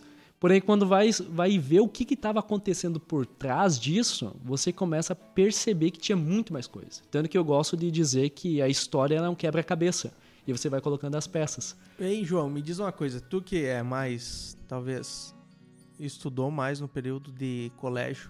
Eu nunca gostei do período de colégio, né? Então, aquilo para mim era só uma etapa a ser passada. Mas eu não me recordo de ter ouvido falar na Guerra dos 30 Anos, no ensino médio ou é, em, outra, em outro período do colégio, né? falando sobre essa guerra, né? Falando sobre. É... A gente sabe que existia algumas guerras lá, mas eu já não sei o quanto que é da teologia ou da igreja que a gente aprende sobre isso, ou se é do período de colégio mesmo. Mas algo que eu não me recordo é dizer assim, que esses mesmos jesuítas que estavam aqui no Brasil são jesuítas que talvez estavam lá, talvez não, mas estavam lá guerreando e, e tendo todo esse período de guerra na, na Europa. Exatamente. O que acontece? A nossa história que nós estudamos é a história que ela está muito ligada àquilo que representa a nossa formação. Para nós, nós estudamos os jesuítas, nós estudamos o quê? Eram os missionários que nos catequizaram. E isso é relevante para a construção da, do que é o Brasil. Por que a gente não escuta muito a respeito da Guerra dos 30 Anos? Principalmente na etapa de colégio ou outras, outras digamos, faculdades que não tem tanto cunho histórico. Porque ela foi uma guerra europeia. Ela estava principalmente centrada na Europa. Estava acontecendo a descoberta, a colonização das Américas, mas a guerra estava acontecendo lá. Tanto que eu acho, posso estar enganado, mas eu creio que esse período da Holanda foi o único momento que saiu da Europa e atingiu um outro continente, no caso as Américas. Deixou de ser uma coisa somente europeia e acabou batendo aqui no Brasil por acidente. Então, por isso que nós não vemos tanto, que é uma guerra europeia. Por isso que nós não conseguimos ver tanto uma ênfase nisso no colégio. Muito bem. Mas é, é interessante a gente saber e, e ficar por dentro dessas questões, né? Saber o que.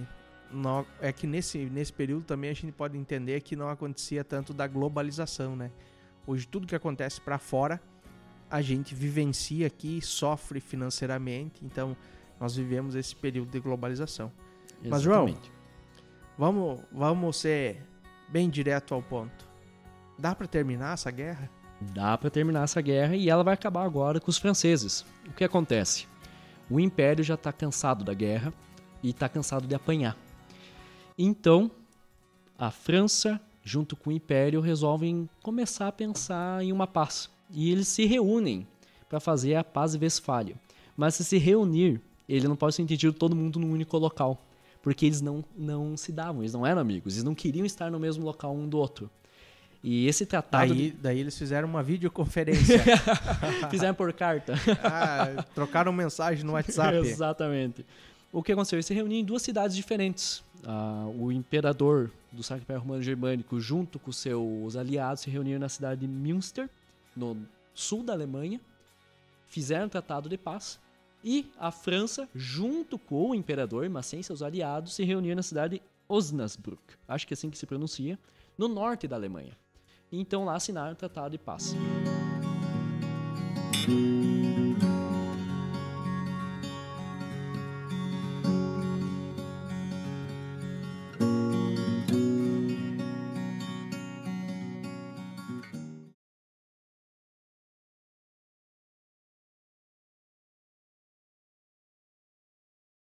E quando acontece Paz Westfália, ele, ela coloca várias questões novamente no tratado. Por exemplo, volta a valer o Tratado de Augsburg, ou seja, o rei era católico, a terra era católica, o rei era protestante, a terra era protestante. Isso volta a valer. Todos os direitos do Tratado de Augsburg, na verdade, voltam a valer. Porém, a França ela coloca uma questão a mais. E isso vai ter um impacto gigantesco na Europa depois. Que ela coloca o seguinte: o governante de uma nação não precisa mais da, do aval religioso para tomar decisões políticas. O que isso implicava? Digamos que eu era um rei católico e eu queria fazer uma aliança econômica, uma aliança militar com um rei protestante. Tudo bem, pode fazer. Você pode fazer isso. Ah, mas o bispo, o cardeal ou o papa não, não aprova isso. Azar. É, o governante tem a liberdade para ele poder tomar as decisões que não têm um cunho, não tem um cunho religioso. O que acontece? Até aquele momento, a única instituição que podia barrar ou de, ou de certa forma impedir uma decisão errada de um governante era a igreja, tanto a protestante quanto a católica. Essa tinha uma influência muito grande. Com o Tratado de Paz de Westfália, isso acaba.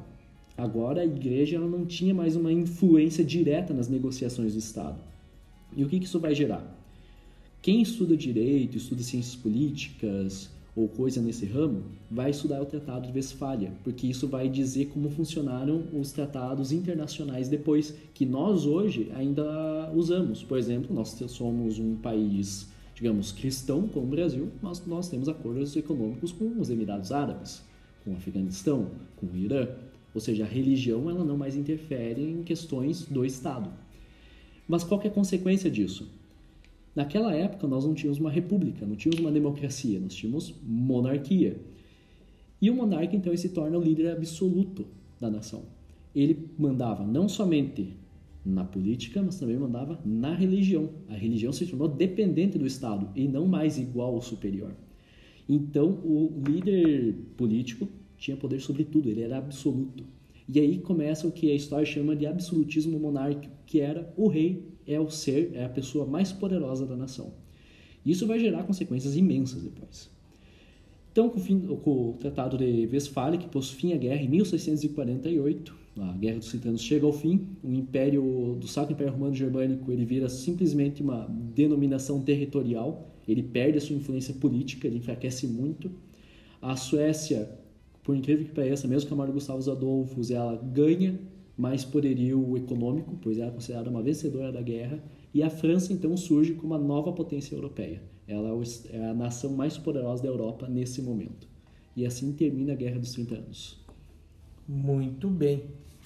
Então, a gente termina esse período e eu acho que agora vem o ápice da tua pesquisa, que seria a questão das consequências da Guerra dos 30 Anos, né? É, a consequência talvez para aquela população da época, o que, que aconteceu, é, como que se deu e também o que, que depois aqui eu acho que vai abordar mais para o final, a consequência principalmente para nós hoje, o que, que vai influenciar ou qual resultado vai ter para nós na nossa linha de pensamento, que eu também acho que isso é uma das coisas importantes quando a gente fala sobre essa guerra, porque quando a gente se estuda fatos acontecidos no passado, eles sempre repercutem ou respingam em nós, se for para dizer assim, que eu acho que é bem mais do que um respingo, né? Exatamente. Bom, as consequências que a guerra trouxe foram imensas. Para a população nem se fala. Ah, tem estimativas, historiadores, que dois terços da população alemã morreu nessa guerra com guerra, doenças, pobreza, fome, matou dois terços da população de toda a Alemanha. Ou seja, é algo absurdo. O, o, povo alemão tem sérios problemas com guerra, né? Muitos. É impressionante como eles sempre conseguem estar no meio de uma guerra, independente da época. Então a população é quase que dizimada naquele momento. Uh, estimativas que em toda a Europa foram mortas 8 milhões de pessoas, que é algo gigantesco também, e 5 sextos, ou seja, 80% das aldeias germânicas da Alemanha foram destruídas. Então você tem uma destruição completa no território alemão, porque foi onde que se passou a guerra. os principais conflitos foram em território alemão, embora tivessem outros países envolvidos. Então a Alemanha ela foi devastada com isso. Não tem nem, nem o que falar de quão grave foi isso. Gera também uma crise econômica, porque toda guerra ela tem custos e toda a população sofre com uma guerra em termos econômicos. Tudo ficou caro, tudo ficou em escassez. Só que tem um outro fator que é muito importante. Nessa mesma época, o, as Américas estavam sendo colonizadas e estavam sendo exploradas. Muito metal, muito ouro vindo para a Europa. Mas isso ficava na mão da nobreza, nem sequer da burguesia.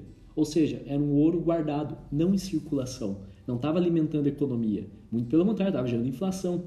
O pessoal precisava de metal, precisava de recursos, mantimentos para se reerguer. Quem tinha era a nobreza. E a nobreza botava o preço que quisesse. Ela não, não pensava, ah, vou botar um preço lá embaixo. Não. Botava lá em cima o preço. E estava nem aí, o ouro era deles. A Espanha, principalmente, ela lucrou muito com isso. Então nós temos essa crise econômica, diz que a cidade de Paris, alguns historiadores colocam que um quarto da cidade de Paris era composta por mendigos, ou seja, a crise havia afetado tanto que um quarto da população era só mendigos, não classe baixa, mendigos, pobreza extrema, e isso se alastrou por toda a Europa. Na questão política, o que aconteceu? A França vencedora, nova potência da Europa, a Alemanha foi fragmentada, como voltou a ter o Tratado de Augsburg, quem escolhesse, quem fosse o rei daquela terra era, também dominava a religião, então você tinha vários estados pequenos, estados católicos, calvinistas, uh, estados católicos e por aí em diante. Ou seja, era uma mistureba. É totalmente fragmentada a Alemanha, não era o Estado nacional que nós conhecemos hoje. Uma questão, a, nesse, nessas consequências aí, a população ainda ficava escrava do que o Estado definia? Sim, ela continuava escrava. Com a paz de Westfália, o Tratado de Augsburg volta a valer. Então, nesse avanço de individualismo, se é que nós podemos dizer assim, não houve muito, porque voltou a ser o que era mais uma vez a população dependia do rei, do que o rei escolhesse.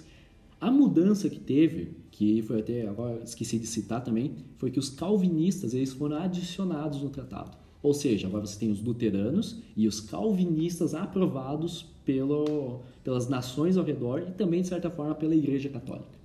Então, os calvinistas foram adicionados. Porém, outros, como os anglicanos, os anabatistas, continuaram de fora. Eles ainda não tinham sido adicionados a esse tratado o que acontece mais? A igreja, como falei antes, foi para baixo do Estado, o absolutismo monárquico surge como uma, uma, nova forma de governo, se é que nós podemos dizer assim. O que que surge? O absolutismo monárquico. No que o rei, como principal pessoa do poder, pessoa mais poderosa de toda a nação, e qual que é a consequência que vai ter para frente? Que isso a igreja mesmo experimentou mais, mais alguns anos adiante. O absolutismo monárquico gerou um outro evento histórico, que foi o maior evento depois da Guerra dos 30 Anos, por europeu, que é a Revolução Francesa. A Revolução Francesa ela foi um ataque ao absolutismo monárquico, porque o rei comandava, a nobreza comandava, vivia num luxo, vivia numa riqueza absurda, enquanto o resto da população, inclusive a burguesia, vivia na pobreza. Elas eram exploradas.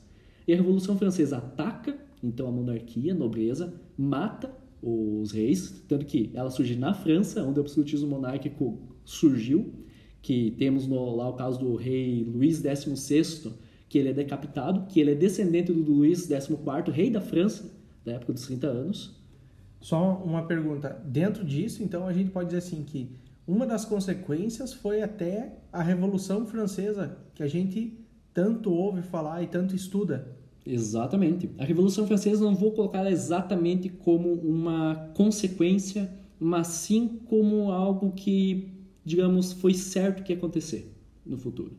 Porque o sistema de governo, o sistema econômico da Europa ela já estava em mudança. Porém, com o Tratado Paz Westfália da Guerra dos 30 Anos, isso acelerou o processo. Isso, digamos, botou mais lenha na fogueira. Só que o que acontece? Por que, que a igreja sentiu isso? A igreja, isso tanto protestante quanto católica, ela não ficou contra o absolutismo monárquico. Muito pelo contrário. Agora que ela estava abaixo do Estado, ela precisava mais ainda dele. Ela tinha que ser amiga do Estado. Então, quando a Revolução Francesa ocorre, eles olham para a igreja e falam: eles apoiam a monarquia, eles apoiam esses nobres que estão nos explorando vamos destruir eles também. E na França acontece uma barbárie que, pelo que os dados dizem, mais de mil padres, sacerdotes e pastores, se é que nós podemos chamar assim hoje, os sacerdotes protestantes, foram mortos. E igrejas, tanto católicas quanto protestantes, foram destruídas, porque a Revolução Francesa entendia que o, o, a monarquia e a igreja eram uma coisa só.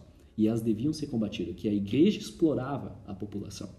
E isso foi uma decisão errada, que foi o que eu disse lá no início, foram decisões erradas tomadas, que a igreja tomou. A igreja, em vez de se colocar contra o absolutismo monárquico, não estou dizendo que todos os sacerdotes apoiaram isso, mas a igreja, no modo geral, não foi contra. Ela ficou ao lado, não defendendo, mas necessitando do Estado. Mas é, provavelmente a igreja ficou junto porque queria o poder, porque quem está com quem manda também se beneficia, né? Exatamente. A igreja, principalmente a católica, nesse ponto, ela sempre desejou o poder nessa época. Ela, a igreja católica, desde a reforma protestante, o poder dela só foi caindo. Ela fazia de tudo para manter pelo menos um pouco de poder que ela já tinha. Então, com a Revolução Francesa, isso daí é destruído. A Revolução Francesa ela é a época do racionalismo, que nós chamamos, que foi o que gerou o secularismo depois. Então, eu consegui ver essa conexão dos fatos. Então, essas são as consequências para a população e também as consequências políticas. E na parte religiosa. O... Só, só antes de tu terminar de falar sobre essa questão política, só para a gente é, arredondar essa parte, é dizer assim: o governo que antes era da igreja e era um governo meio que é, impositivo, ele simplesmente muda de face. Agora ele se torna um poder da monarquia, ou seja, dos governantes, e a igreja se beneficia. É como se nós trocasse o, o, o presidente pelo vice-presidente e tudo continuasse da mesma forma que era, né? Exatamente. Isso inverte, porque nós temos que entender. Até 1517, a igreja estava no mesmo pé de igualdade que o Estado, ou até mesmo acima. O certo. Papa conseguia excomungar reis, conseguia fomentar conflitos dizendo, ó, aquele rei lá, ele não é católico ou é um herege. Você que é católico bom, vai lá e vence aquele reino lá. Então a igreja tinha um poder imenso. Quando começa a reforma protestante, essa influência religiosa começa a cair, a influência política começa a cair e por aí diante a igreja perde muito poder, muita influência em termos políticos. E com o Tratado de Westfália é o golpe final, que antes agora ela fica literalmente abaixo do Estado. Ela ainda tem sua influência, mas não como era antes e nunca voltaria a ser como era antes. Correto. Correto. Então, agora qual é as consequências então para adiante disso? O que, que a, a Bíblia fala sobre isso? Qual é a orientação que deu depois desse final de, desses conflitos que a gente tem? Então, eu para fazer essa parte da análise da igreja e Estado, eu peguei os dois textos que são os mais comuns em relação do cristão com o Estado que é o texto de Romanos 13, versículo 1 ao 4, no qual Paulo fala: se sujeitem às vossas autoridades, e por aí adiante, e também o texto de Mateus 22, versículo 21, que é quando Cristo diz: dê a César o que é de César e a Deus o que é de Deus. O porquê eu peguei esses textos? A Guerra dos 30 Anos mostrou que houve uma inversão de valores. O rei, os reis, no caso, se, se sentiram os, digamos, no palco ou na posição de defender Deus. Eles pensavam, não, eu tenho que proteger a verdadeira doutrina, a verdadeira religião, a verdadeira igreja, e eu vou lá e vou guerrear para proteger Deus, como se fosse.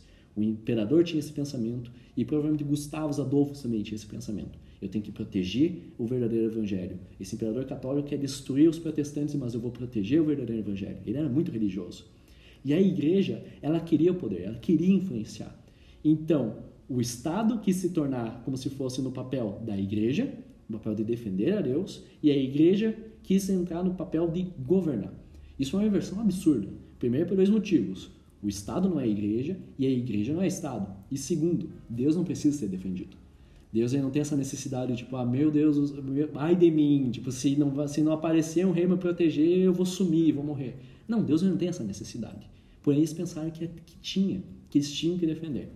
Então, foi uma inversão de valores. E o porquê esses dois textos? Analisando comentaristas como Hernandes Dias Lopes, Carson e até mesmo André Henke a respeito do, da época romana no qual Jesus fala isso, é possível ver que Deus, no caso através da Bíblia, mostra uma certa ignorância em relação ao Estado. Não no sentido de não saber o que é ou não entender, mas no sentido de ignorar aquilo. De não se influenciar. Exato, não se influenciar e até mesmo seria de não se importar. O porquê?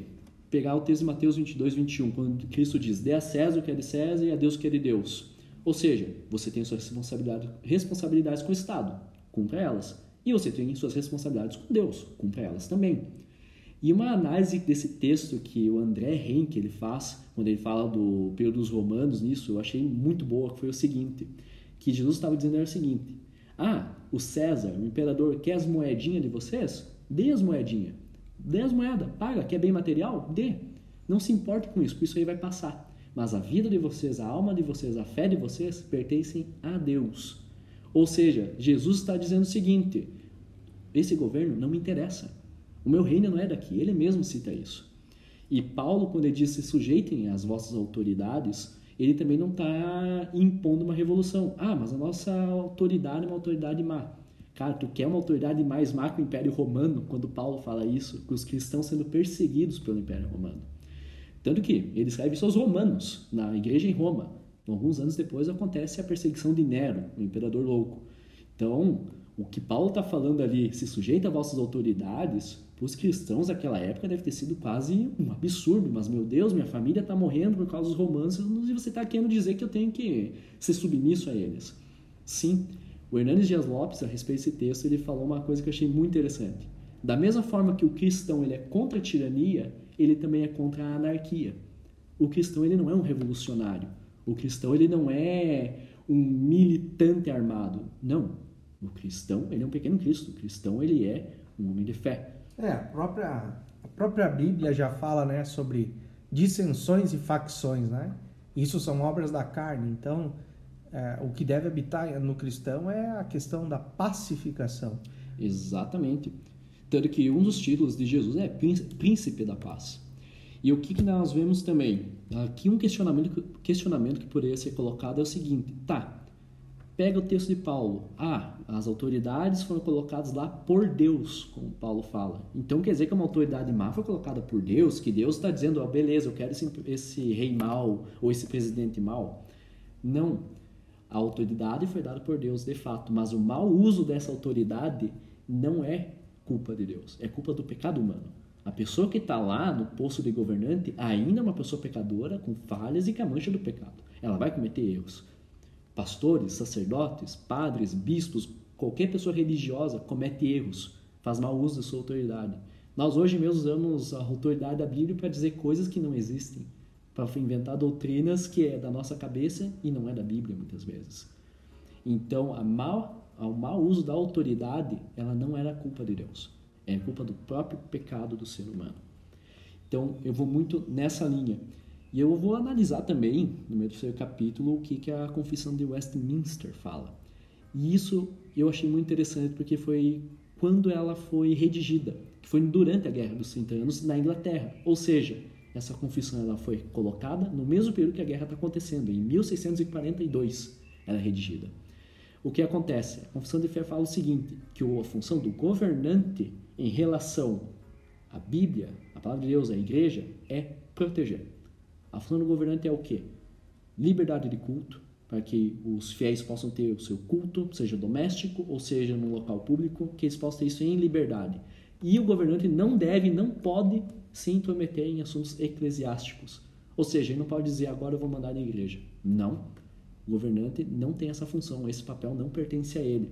Da mesma forma, a igreja ela não teria papel na política de ser governante. O cristão poderia ter cargos políticos, mas a igreja ela não comandaria. Isso é uma função de Westminster, a cláusula 3, se eu não me engano. Eu posso até conferir depois exatamente. Então, o que acontece? Você tem uma relação entre a igreja e o Estado bíblica e também na Confissão de Westminster, já no fim da Guerra dos 30 Anos, dizendo o seguinte: uma parceria ou uma coexistência pacífica entre um e outro. Então eu vou muito por essa linha e eu gosto muito da definição que o Hernandes Dias Lopes coloca a respeito da função da igreja ou do cristão, que a função dele é ser consciência do Estado. O Estado está pecando, o Estado está errado, está tomando decisões que não pertencem a, digamos, a fé bíblica. Então você tem que levantar a voz. A frase que ele diz é a seguinte: quando o Estado se corrompe, a igreja levanta sua voz. A igreja tem o papel de confrontar, mas não de governar. Isso não pertence à igreja. O próprio Cristo não quis governar. Certo. O que nós podemos, é, talvez já finalizando essa parte do terceiro e último capítulo, que é a importância que essa guerra teve e as consequências dela, é compreender que o, essa confissão do Westminster ela vem a dar luz do que nós estamos vivendo hoje. Ou seja, vivemos um Estado laico, onde o Estado não interfere na religião, né? e a religião, de certa forma, também não interfere no Estado. Hum. Então, o que nós vivemos hoje é decorrência de, de tudo isso, né? Essa compreensão que eu, eu acredito e creio que você também, que é a compreensão correta do que é a relação entre o cristão e a igreja, né? O cristão, a igreja e o Estado. Essas três partes. É, quando que, não sei se tu aborda isso no teu trabalho, João, mas a minha pergunta é quando que a igreja ou quando que o indivíduo, né, como pessoa, pode ter liberdade de escolha da religião que deve que vai seguir. Quando no momento ele pode ser, digamos, individual. A religião é algo individual e não mais pública, como se fosse do rei escolhe o que Isso. o povo vai cultuar. Essa é uma pergunta interessante, porque eu não abordo isso no meu trabalho, porém é uma dúvida que eu também tenho. Porque até o fim da guerra, ou seja, até 1648, tudo é muito rei que está mandando. O rei escolhe, o povo obedece. Eu diria, isso serve também para mais um artigo, isso aqui é pura especulação própria, que provavelmente isso vai acontecer depois da Revolução Francesa, com, a queda, com o começo da queda da monarquia. Depois agora você não tem mais um rei soberano, começa a surgir os estados nacionais, as, os protótipos de repúblicas, democracias. Então acho que a partir desse momento talvez o individualismo comece, mas eu não abordo isso no meu trabalho. Fato interessante que, claro que a gente não está aqui numa apresentação do TCC, né? Então a gente pode dialogar um pouco, mas é algo interessante que é a gente poderia dizer que isso acontece, que o indivíduo pode escolher a sua, a sua religião, a, que de, a quem deve servir, né? Ou como deve servir a Deus, a partir do momento que a igreja perde o poder absoluto, a, o, o reino, o governo perde o poder absoluto, que é sobre todas as áreas que, que o cidadão tem. E a partir desse momento, então, com o enfraquecimento tanto do Estado quanto da igreja, que é o que a gente vê depois da, da Revolução é, Francesa, né? Aí você tem o, a possibilidade da pessoa escolher o que é certo para ela religiosamente, como deve servir a Deus. De certa forma, a gente pode compreender isso, né? Uhum.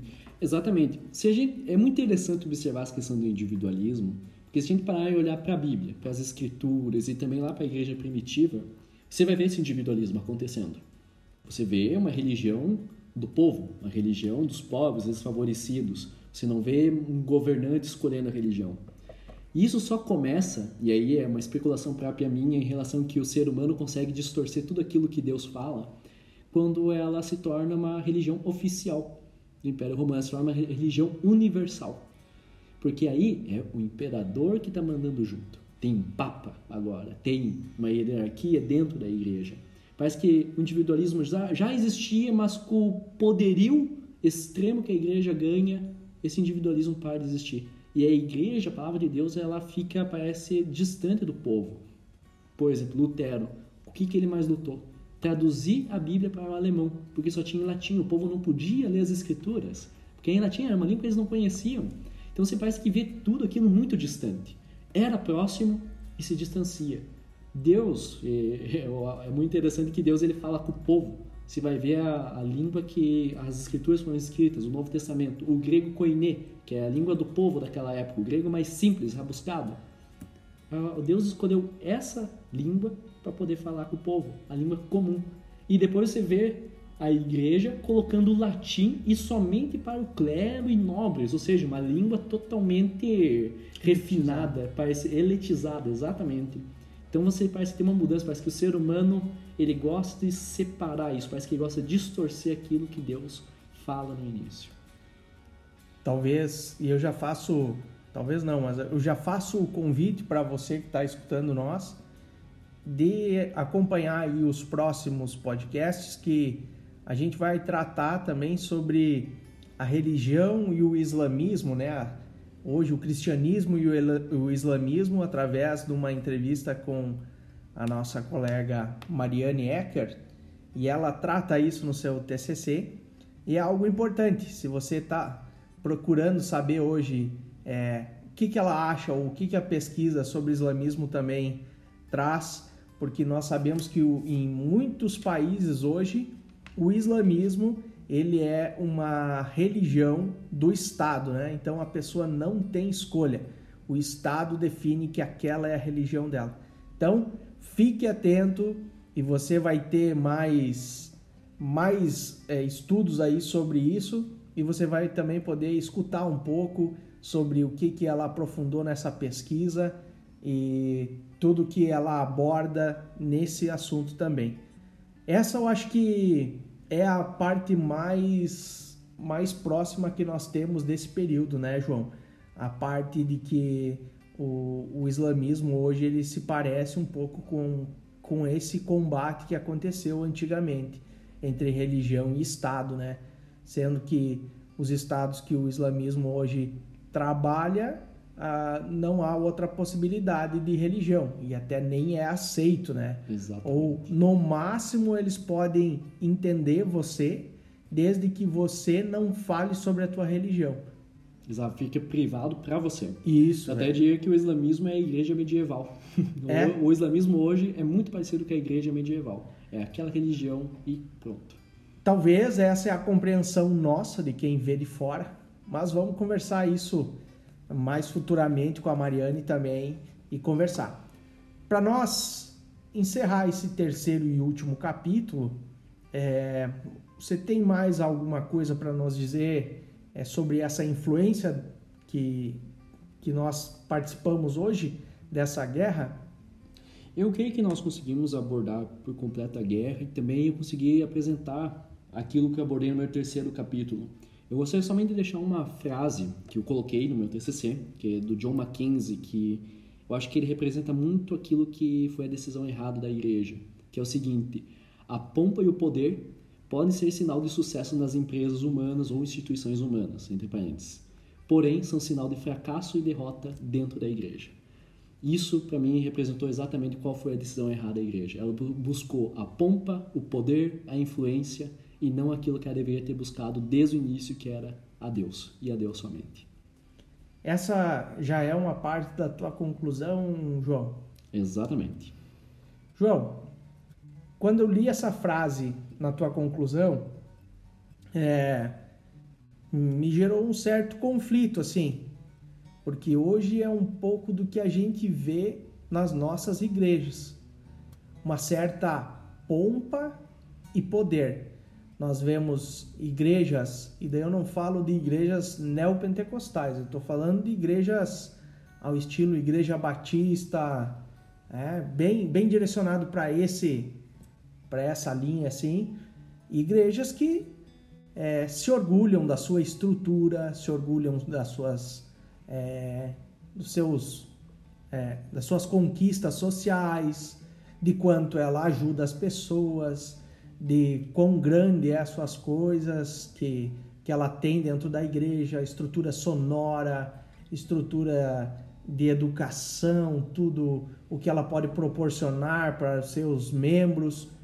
E a minha pergunta é assim: existe algo similar Será que isso é tão maléfico, essa afirmação de que dizer que a pompa das igrejas hoje elas influenciam negativamente? É um sinal de fracasso mesmo para essas igrejas que estão tão grandes estruturalmente?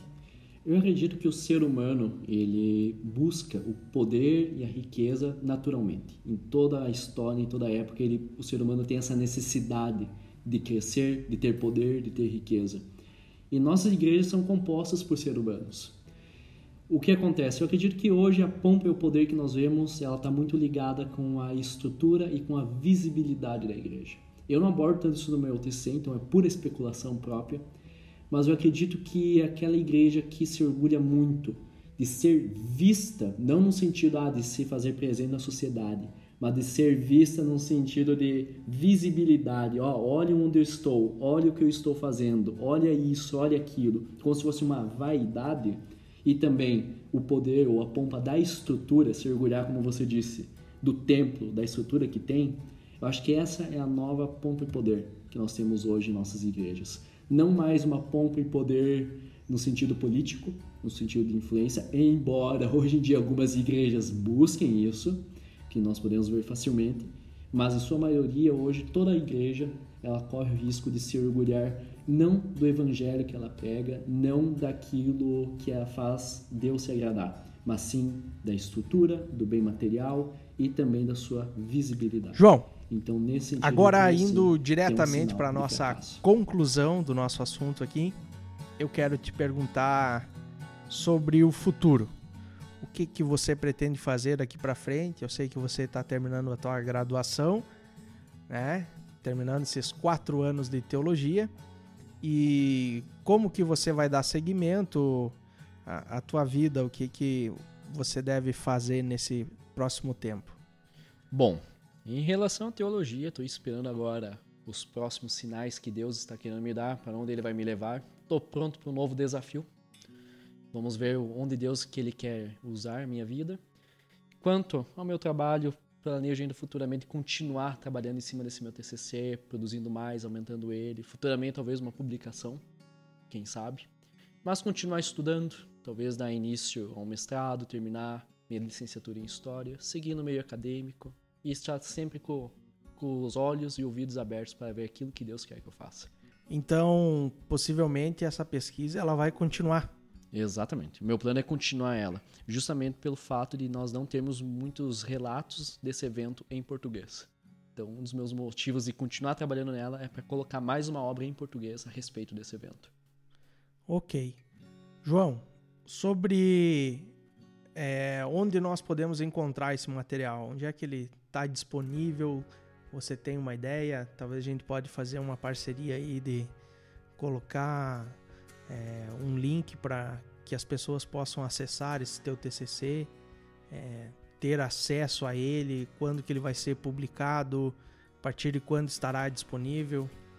Bom, meu TCC ele vai estar disponível, creio que a partir do ano que vem, na biblioteca da Faculdade Batista Pioneira, como os demais TCCs, e também, ao que tudo indica, isso já depende da data da coordenação, vai estar também disponível no site da Faculdade Batista Pioneira, junto com os demais TCCs. Então, quem tiver algum interesse, assim que possível, ele vai estar disponível no site da Faculdade Batista Pioneira e também na biblioteca física da faculdade. Você tem algum e-mail que o pessoal possa entrar em contato se alguém é, quiser trocar uma ideia contigo? Tem meu e-mail que é joão.vicente.batistapioneira.edu.org. Muito bem, hein? O cara já aí aluno é, assíduo da faculdade, muito esforçado, já tem até e-mail, veja só, hein? Gente, é, obrigado, João, obrigado pela por expor o trabalho, obrigado por essa uma hora e meia mais ou menos que a gente está aqui juntos, né, trabalhando esse assunto. E eu acredito que daqui a gente sai muito com muito mais conhecimento sobre o que você compartilhou com nós. E é sempre melhor ouvir a pesquisa do que fazer, né? Sem dúvida. eu tenho, eu como também fiz o trabalho, não esse, mas outro, sei que é bem desgastante. Então, parabéns pelo TCC, parabéns pela pesquisa desenvolvida, é, que você tenha sucesso na tua caminhada, que esse lado histórico também possa estar agregando cada vez mais para todos nós. Eu quero convidar vocês a estarem ligados aí no nosso podcast, ouvindo as próximas entrevistas e muita novidade vem por aí. Então, fique ligado e um grande abraço para todos vocês. Obrigado, João. Eu que agradeço o convite, Alexson, e um forte abraço a todos aqueles que estão ouvindo. Valeu, tchau, tchau.